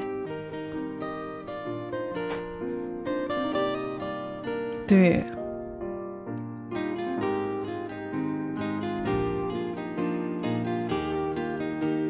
可是别人推荐你，他也不能白推荐。所有的这种引荐都承担着一些责任和风险，就这人真的靠不靠谱？比如说你在这个公司里，你把他推荐进来了，回头他做不好，那你说领导怪谁呢？是不是？所以说这个人值不值得推荐，也是要看他的业务能力。可是，在你同样都值得推荐的情况下，认识人和不认识人那区别太大了啊，那区别挺大的。那你熟人好说话嘛？你最起码他还有人情分呢。完全撇掉人情，在互联网行业其实不太有。比如说你校招的时候，那是啊；统招的时候，社会的岗位招聘的时候，那肯定是，你也不认识 HR 对吧？有些 hi con 空在那儿，他就需要一些人才。但是当他缩水的时候，比如说。大家整个海康缩水，然后开始裁员的时候，好不容易空出一个位置，你想想，那这谁认识谁靠谱，对吧？大家行业内推荐一下，大家还觉得靠谱，他就把那坑给占了。轮到校招的几率不多了，统招的几率也并不多了。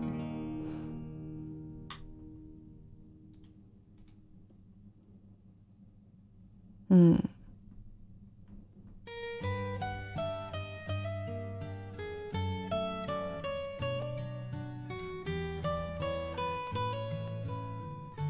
前 前段时间回内蒙的时候，跟我妈一起逛那个地砖、瓷砖的时候，走到一家店里，我说我怎么感觉这个店员这么眼熟啊？我就我就观察他，你知道吗？我妈在那看，哎，说这个大理石的是那个雾面的还是反光的？搁那聊业务，就怎么看他梳了梳了一个那个刘海，跟我妈妈年纪其实差不多，但是梳个刘海很显年轻，然后短短的头发染了。站在那儿给他拿那个介绍这些瓷砖啥的，我就说这个人怎么这么眼熟？我说我说，哎，后来我想起来，我感觉他是我小学老师，他不教我，他但是他是我们学校的，我就我怕，但怕我又怕认错，我就说我说您是那个天北小学的老师吗？他说哎呀，他说我好久都不在那教书了，他以前好像在政教处干，他属于那个。就学校那边的老师不是代课的那种，但我是怎么看他怎么眼熟，你知道吗？我说您是在天美小学教书的老师吗？他说哎呀，我好久没在这干了。他说你是你是哪届的啊？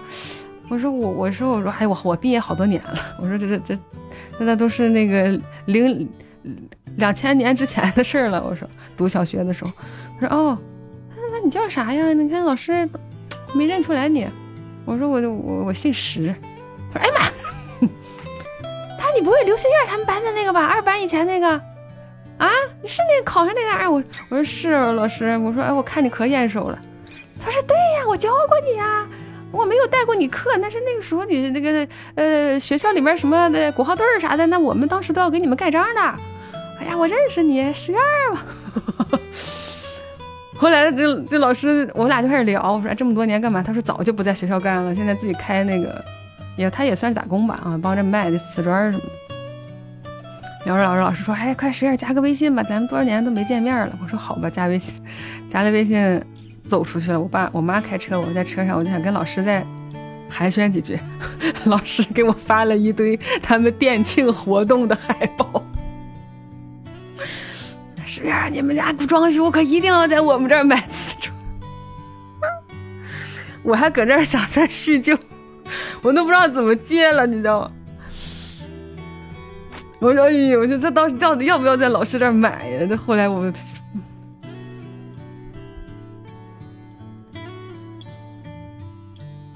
我妈又拉着我去看了那个马可波罗他们家瓷砖，就又对比了一家。我妈好像比较喜欢那家，有一个颜色她比较喜欢。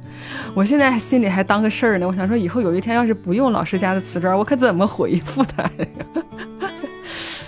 我说，老师都怪我妈。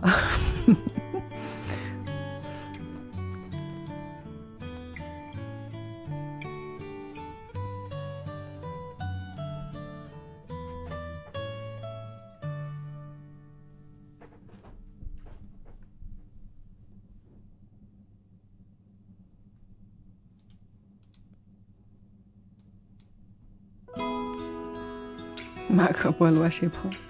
哎，瓷砖这个东西谁懂啊？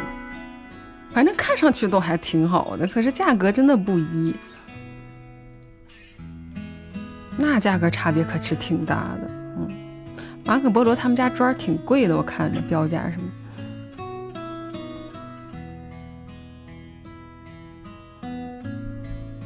老师压根儿没把你放在心里。不不不，老师还是还是记得我的。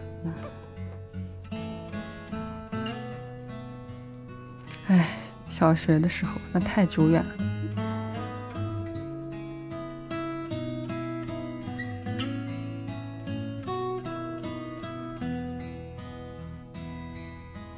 直接去佛山进货，那我的飞机票钱还出不来呢，多远啊！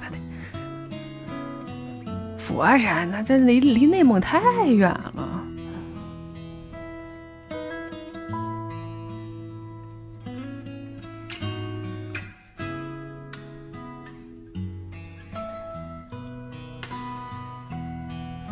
主播之前卖瓷砖的，真假的？那我可得问问他，你可别忽悠我啊！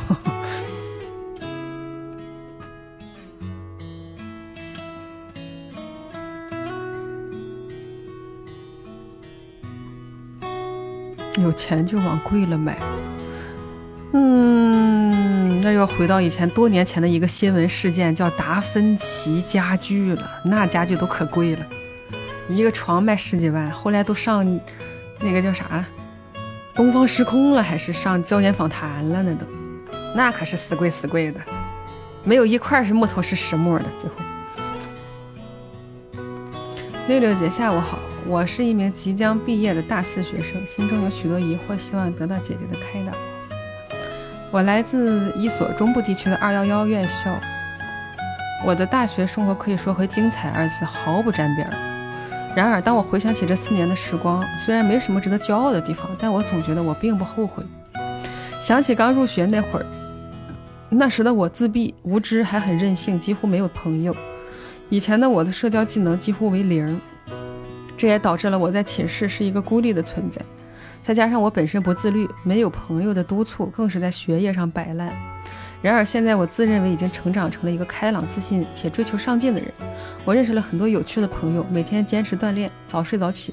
与家人沟通之后，我决定二战考研，希望可以考入我的理想院校。我想表达的是，虽然这四年里我做了许多现在看来错误的决定。沉迷游戏又害怕社交，但是我总是觉得当时的我没有能力做到更好。嗯，谢谢 New 的赞粉啊！我总是觉得这些弯路我非走不可。嗯嗯，无论是家人还是老师，他们都没法真正的帮助到我。嗯，可我又感觉自己这个逻辑是有问题的，是在自欺欺人。而且我也害怕现在依然和四年前的自己没有区别。这四年的成长不过是假象，我又怎么知道自己是否真的明白了生活的道理？上面就是我的全部困惑了。有些词不达意的地方，还希望姐姐海涵。已经尽力在写的简单一些了，希望得到六六姐的解答。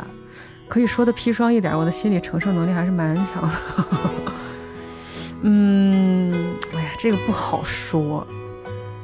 这个事情其实非常值得讨论，但是好像。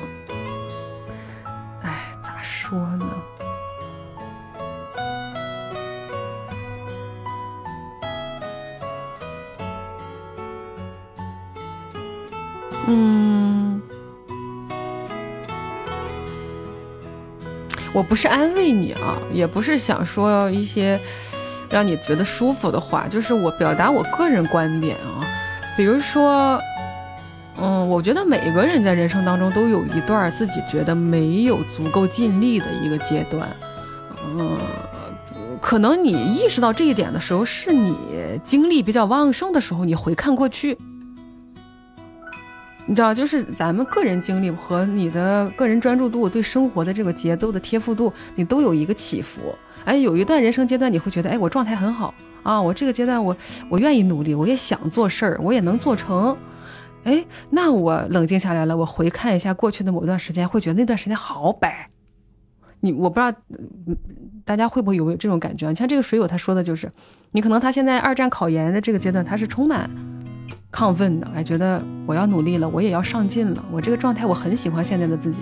但是我回看大学那几年，沉迷游戏、零社交、没交朋友，学业上也没弄好啊，什么都觉得自己挺颓的，嗯，然后你去怎么判断那几年啊？他现在就进入了两条路，一条路是觉得可能我是那是我的必经之路，就是我在那个阶段，我就必然会那样。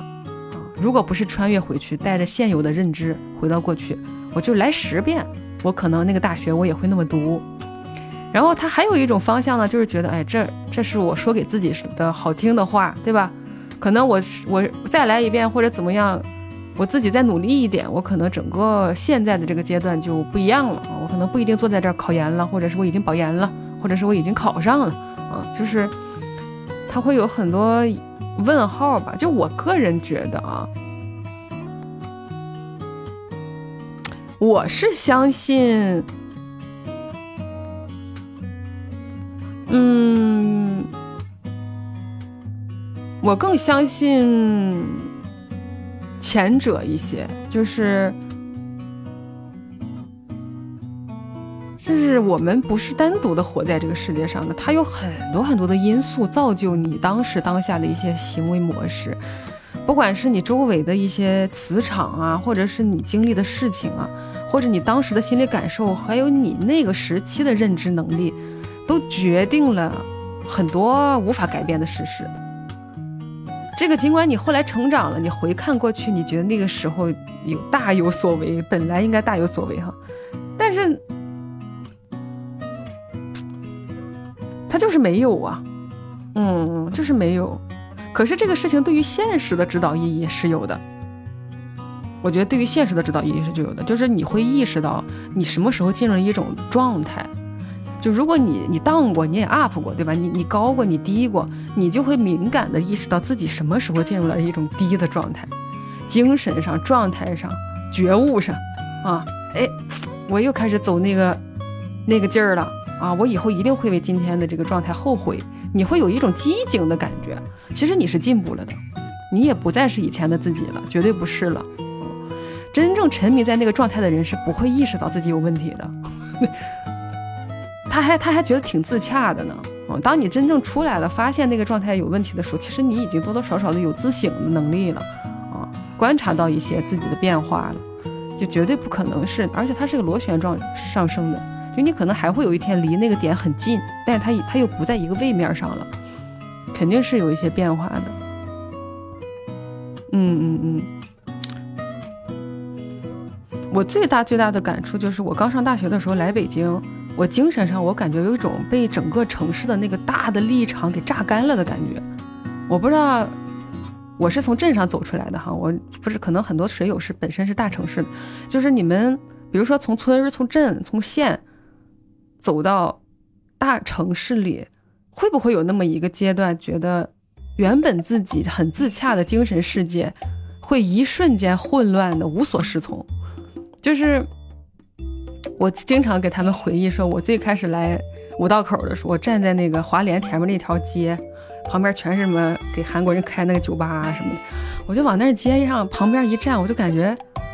嗯，就是这个世界跟我好像又没啥关系，但是我又在这个世界上啊，那么吵，那么多车，红灯绿灯一亮，但人就根本就不管彼此，就哦往前这么推着走，你也夹在中间就往前走，你都不知道我是主动想往前走，还是我就是选择在人流里被推着走，就那个时间你的自主性都是迷缺失的，不知道自己要干嘛，不知道来这儿是为了什么，不知道以后的路在哪儿。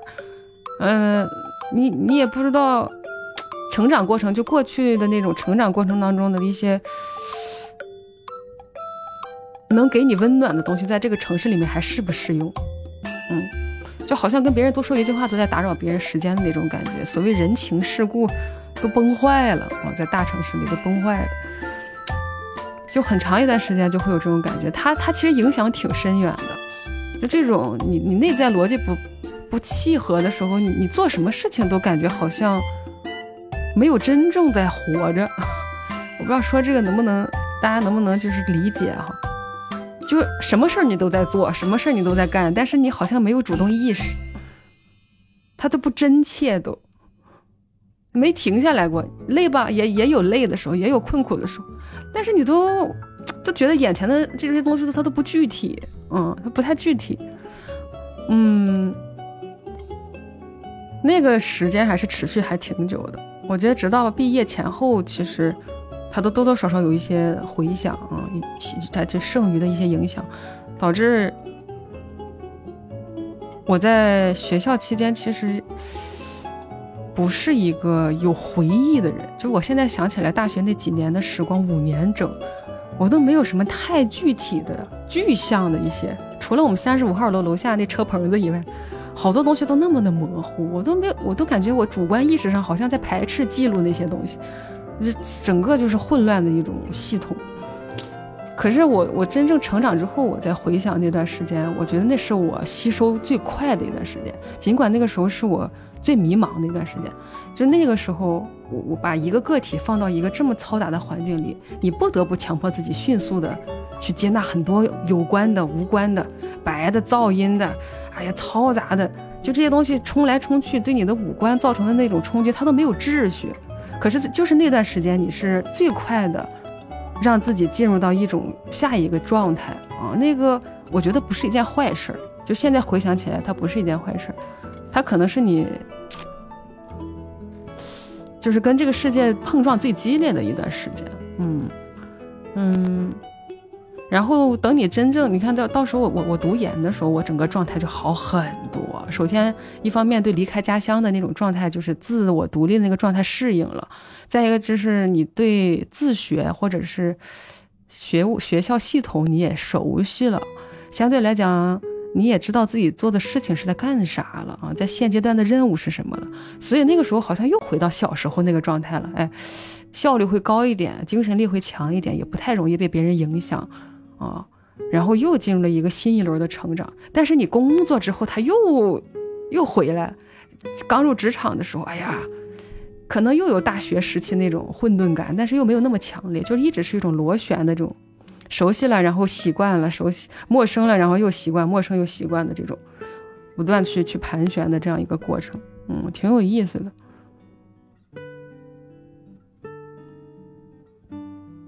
如果你让我回到。大学里面，我也不觉得自己会比以前做的更好了。有没有好的空间，肯定是有的。但是，把我现在所有的记忆都删除，我再回去，我可能还是那个我，那个当时当下的我，嗯，那个很容易被身身边的人就是影响的我。不知道，我我觉得很难说做的更更好了。嗯，Plan B。不太可能会有，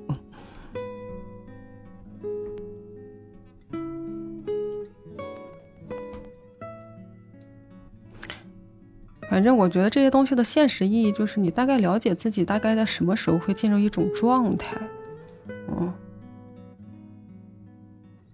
比如说我怎么具象化的去说呢？比如说大家可能多少都有点拖延症哈，拖延这个毛病。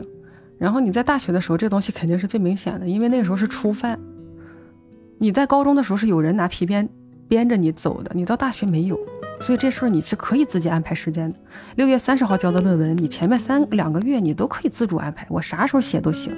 所以就拖延症会比较明显，没有老师一直给你敲响时钟，也没有家长会监督你，宿舍里面大家一起玩，对吧？所以大家会突然觉得我上大学我怎么得了这么个病，拖延。其实也不是，就是你会有一个适应的阶段，但是比如说你大概克服了，你吃了他的苦，或者是你得了他的福，就这个你自认为自己有这个毛病，你跟他几轮战斗下来，哎，你大概知道每次出现这么个情况的时候，你自己是个什么状态。研究生的时候就会有，比如研究生的时候他也会开始写论文了。你就想起来大学的某一篇某一篇论文，当时是在大概是 deadline 之前什么时候做的？那个时候我的心态是什么样的？我现在这个状态跟当时怎么有点像呢？可别犯同样的错误，对吧？弄得最后焦头烂额。或者说，哎，我最近状态应该挺好的，我可以及时早点干。你会有一个对比，就跟过去的自己一个比对，你大概知道自己，在某些。压力下，他会进入一种模式啊，你对这种模式是有警醒的，嗯。可能就会好一些。嗯，我我包括我工作之后也会有一些模式，我是颠覆性的去破碎。比如说，你像在学学院里，老师说给你的话啊，它是有建设性的。他他比如说他建议你，哎，十月你可以这么这么做。你可以这么这么做，对吧？你这么这么做之后，你分儿可能会高一点，但是他也不会不及格。就是你可以有自我表达，你也可以听老师的意见，你可以综合折中，对吧？反正你怎么着你都行。但你工作之后这套东西是不行的。我一开始刚工作那一两年，我习惯用听老师讲话的方式去听领导讲话，后来就犯了，也是踩了一些坑子。自己也是在职场上意识到一些问题，就是领导说话没有在跟你商量。啊，你可以这么做哦，你就一定要这么做，你不要给我那边 DIY，自我发挥，好像你好像很有能力一样，你的能力比我强，Don't care，就是我说了，你可以这么做，你就是要这么做啊。你的那个，你听那个话，就虽然用的是同一套语言体系，但是它的这个后面的意思就完全不一样，嗯。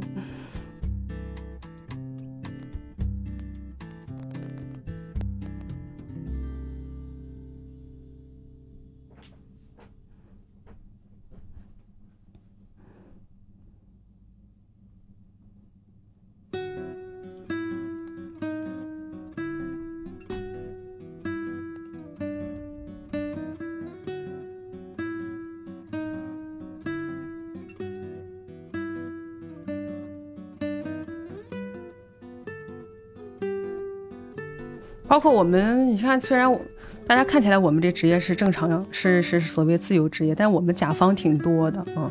不管是你接商单的时候，你的这个甲方会全程盯你直播呀，甚至你的部门的超管，他们也有自己的 KPI，会下放到你个人主播身上。你其实也是在职场啊，只不过这个职场的形态跟传统职场有些不太一样。不要把别人说的话就当成那种，哎呀，可能只是建议啊，或者是什么说的挺好听的，哎。啊，女流老师怎么怎么着？其实他说的就是明确的需求，你就一定要这么做。你甭管别人说的有多好听、多礼貌啊，只要他最终涉及到一个商务上的合作，或者是工作上的一种接洽，它就是一种命令，没得商量。其实，但是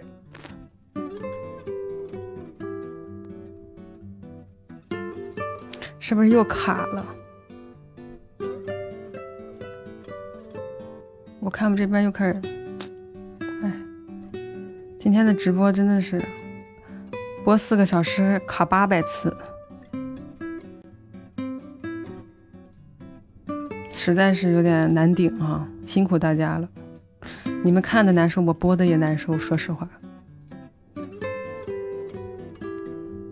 那没办法呀，这个。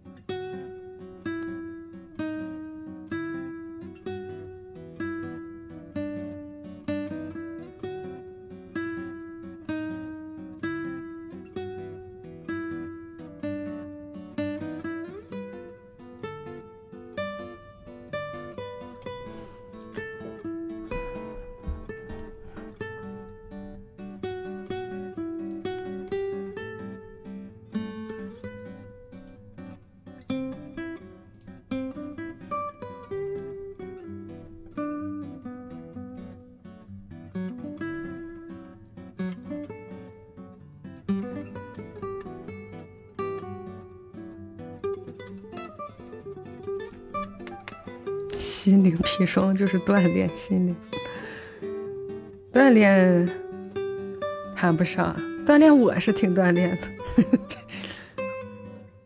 我不知道你们有没有被锻炼到，我也有被锻炼的。有的时候看谁有发这些邮件，我引起的思考也是我平时不会有的，嗯，就不会没事有事的时候去想这一些，嗯，那提供一个角度也能让我多思考一些问题。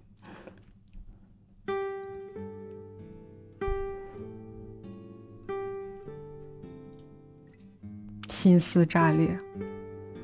我其实是一个相对来讲没那么敏感的人，但是我在自己的范围里肯定是有自己的认知的。但是我接触到那种真正特别敏感的人，那种情绪极其不可捉摸，然后会因为一些外界的事情起伏很大的这种，我是接触过这样的同学的。我觉得他们也挺，这个过程咋说呢？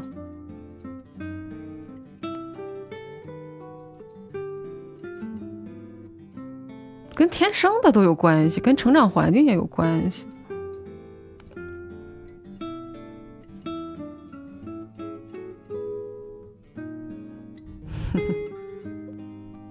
没有人喜欢我，哎呦，泡泡这个人就是咋说呢？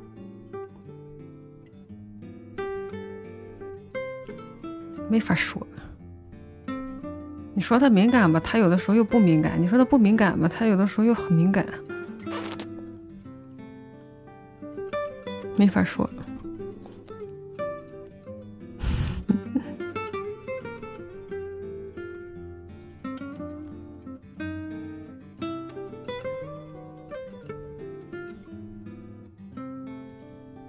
我我特别从性格上，就是我我。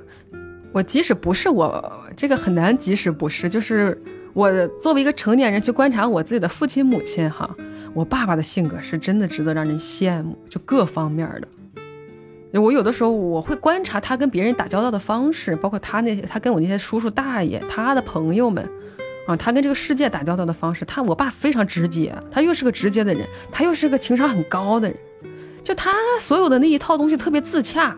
比如说，我的社交能力是需要建立在我的我看书，对吧？或者是我这个实际的去思考、去反省。我做了很多后天的一些努力，去改变我原有的这种性格和冲突，跟这个世界的冲突。我爸不需要，啊，就他整个人就是非常的，他也没有看过任何什么心理学的书籍啊，他本身也对这些东西什么思考啊、半夜的这种，他也毫无兴趣。他浑然一体的从。出生到现在到一个中年的这么一个情况，跟这个世界就是完全 make peace。他就是，哎呦哇塞，我太羡慕了。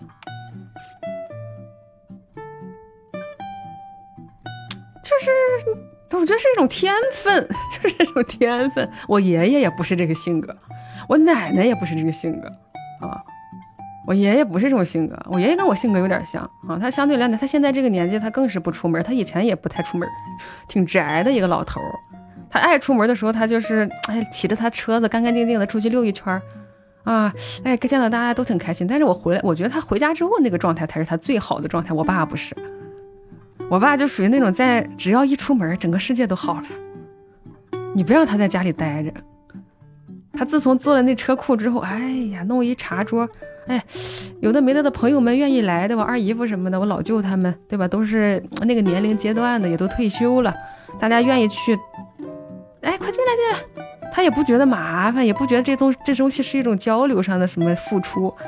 人走了，他也不觉得怎么着，就是特别自洽。哎，那人跟人活的，就，包括你看他买石头什么的，就不管别人怎么说，啊，我不管，现在还在买，他加了那个微商什么的。就活在自己的。他前段时间听那个，他不是前段时间，他这一段时间大家都知道嘛，就是他他看股票嘛。他股票这个东西吧，哎呀，怎么说呢？就是我和我妈的意见都是，你可以小股怡情啊，你不要。说，哎呀，太牵扯你个人经历了。你首先，首先你年龄在那儿，再一个你学习成本在那儿啊。本身股票市场它也不是那种说一加一等于二的这种，它有它的捉摸不定。你如果真的是闲了，没事儿干了，退休了，你想玩儿，你就适当的去试一试，试试水。但是我爸不啊，他一旦进入了那个，他就是想赚钱，他是非常想赚钱。我五千块钱投进去，我想赚他一千回来，他非常有明确的目标。然后他明确的目标之后，他又做不到啊！五千块钱投进去还剩三千，然后他就很沮丧。沮丧之后，他就会想办法。他就人生，他就是很简单。我想办法，我找老师啊，我猜我快我用快手，我快手我找了四个老师，每一个老师要我要一个嘉年华。我刷完之后加了老师的群，哎，每个老师推荐了一只股，推荐一只股之后吧，又跌了。跌了之后这老师不行，我成了他的黑粉，就不喜欢这老师了。别人跟我说这个老师行，我就说不行，啊，我就再找老师。后来他又找了一个老师，这老师正好就是也不推荐股票，但是经常给他讲那些股市的大道理，他觉得这老师讲太好了，现在。就是迷到什么程度啊？中午一点半老师开课，他有的时候一点半他要干别的，比如说我妈叫他去拿点什么快递啊，或者是在家里有朋友朋友家孩子结婚，他要去随礼啊，就一点半那个时间点，他可能没有办法完全赶在家里，他已经现在会用手机录屏录录录像了，他把老师的课录下来，晚上七点看，然后他那个因为老师的。直播就很长，那个老师每天白天我估计能播八个小时，然后他录像就很久，他有的时候错过他又补补录像吧，反正就是你会看到他一直拿到一个手机，公放老师的声音，然后对，然后我们所有在他周围大概二十米的人都能听见老师讲话，而我们又不对股票感有任何兴趣，所以就是现在我妈就说我爸已经就是。不说话了。我爸只要走任何地方，说话的都是那个老师，啊，你见到我爸的形体，但你听不到我爸的声音，你听到的声音永远都是老师的声音。他俩在唱双簧，就是我爸走在哪儿，身上那手机他就一直在播放着老师的课，啊，然后只要你只要听到这老师的声音了，就我爸来了，我爸回来了，或者我爸买菜回来了，对吧？你就大概就听到了啊，他他，你跟他说话，他哎呀呀，少点声，跟听老师讲课呢。吃饭的时候也听啊，饭桌上也听。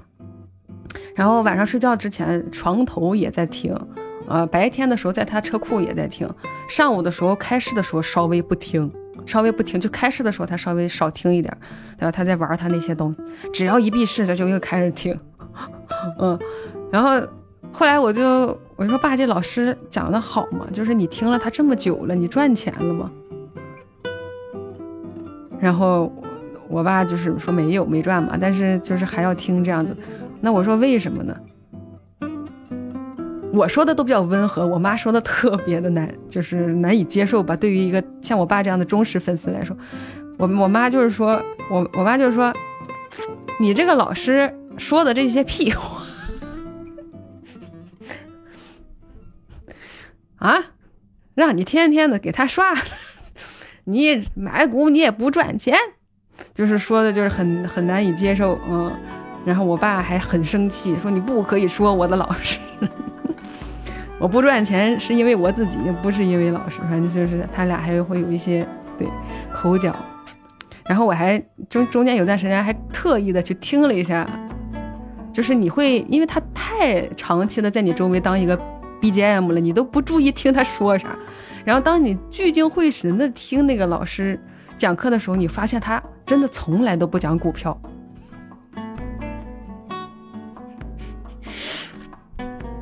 我现在我觉得我爸根本就没有在跟他学炒股，我不知道我说的是不是有点武断。我每次聚精会神的去听那个老师，男的男的啊，跟一个跟我爸年纪差不多的，对他一直在讲我为什么有这么多粉丝，就是我每次听他就在讲，他就他稍微有点口音啊，他就在讲，今天啊一万五千人关注我。你们想没想过，为什么有一万五千人关注我？因为我说的对，就是他全是这套，你知道吗？这一万五千人里面就有你。当然，我这一万五千的粉丝里面也有小黑粉，可是黑粉全都最后成为了我的粉丝，因为他们发现我说的对。啊，我说的对，我说的什么对呢？我说的什么都对。因为我为什么说的对？因为我有一万五千个粉丝，就是他那套逻辑特别自洽。就我只只要聚精会神的听，他就在说这些，啊，说你一定要让你身边炒股的朋友关注我，大家就我们就是一个大家庭，大家聚在一起啊，我们欣欣向荣。他可能会质疑说，为什么啊？你就听我的，你就听这位老师的，为什么这位老师他就有话语权？那是因为你看看。我有一万五千粉丝，对，就车轱辘话。哎呦，我说爸，这录像有必要录吗？他说得录得录。我说这反反复复这么倒，一点干货都没有。你说这老师多多少少你也懂点经济学吧？你给大家讲讲经济学嘛？也没有，也不讲，也不看书。就搁那儿天天数自己粉丝量，哇塞！哎呀，我说，我说你这，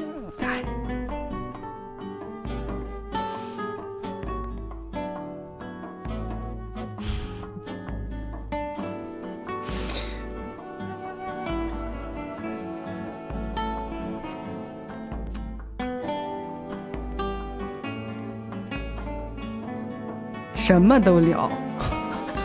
有一次，我爸吃饺子，我妈包的饺子，我爸吃着吃着喷一盘子。我妈说：“你干啥呢？”他他 戴他弄了个耳机，好像还是泡泡给他的。这不是弄了个耳机，偶尔就是戴着耳机嘛。我说：“哎，我说爸，今天为什么吃饭的时候你戴耳机呢？你平时听老师讲课，你都堂而皇之的公放，我们都能听。你今天吃饭还喷饺子了，还戴耳机。”然后我一看，老师在跟女主播 PK。我爸说太有意思，这老师太有意思了。我说爸，你这还看 PK？你这还学炒股？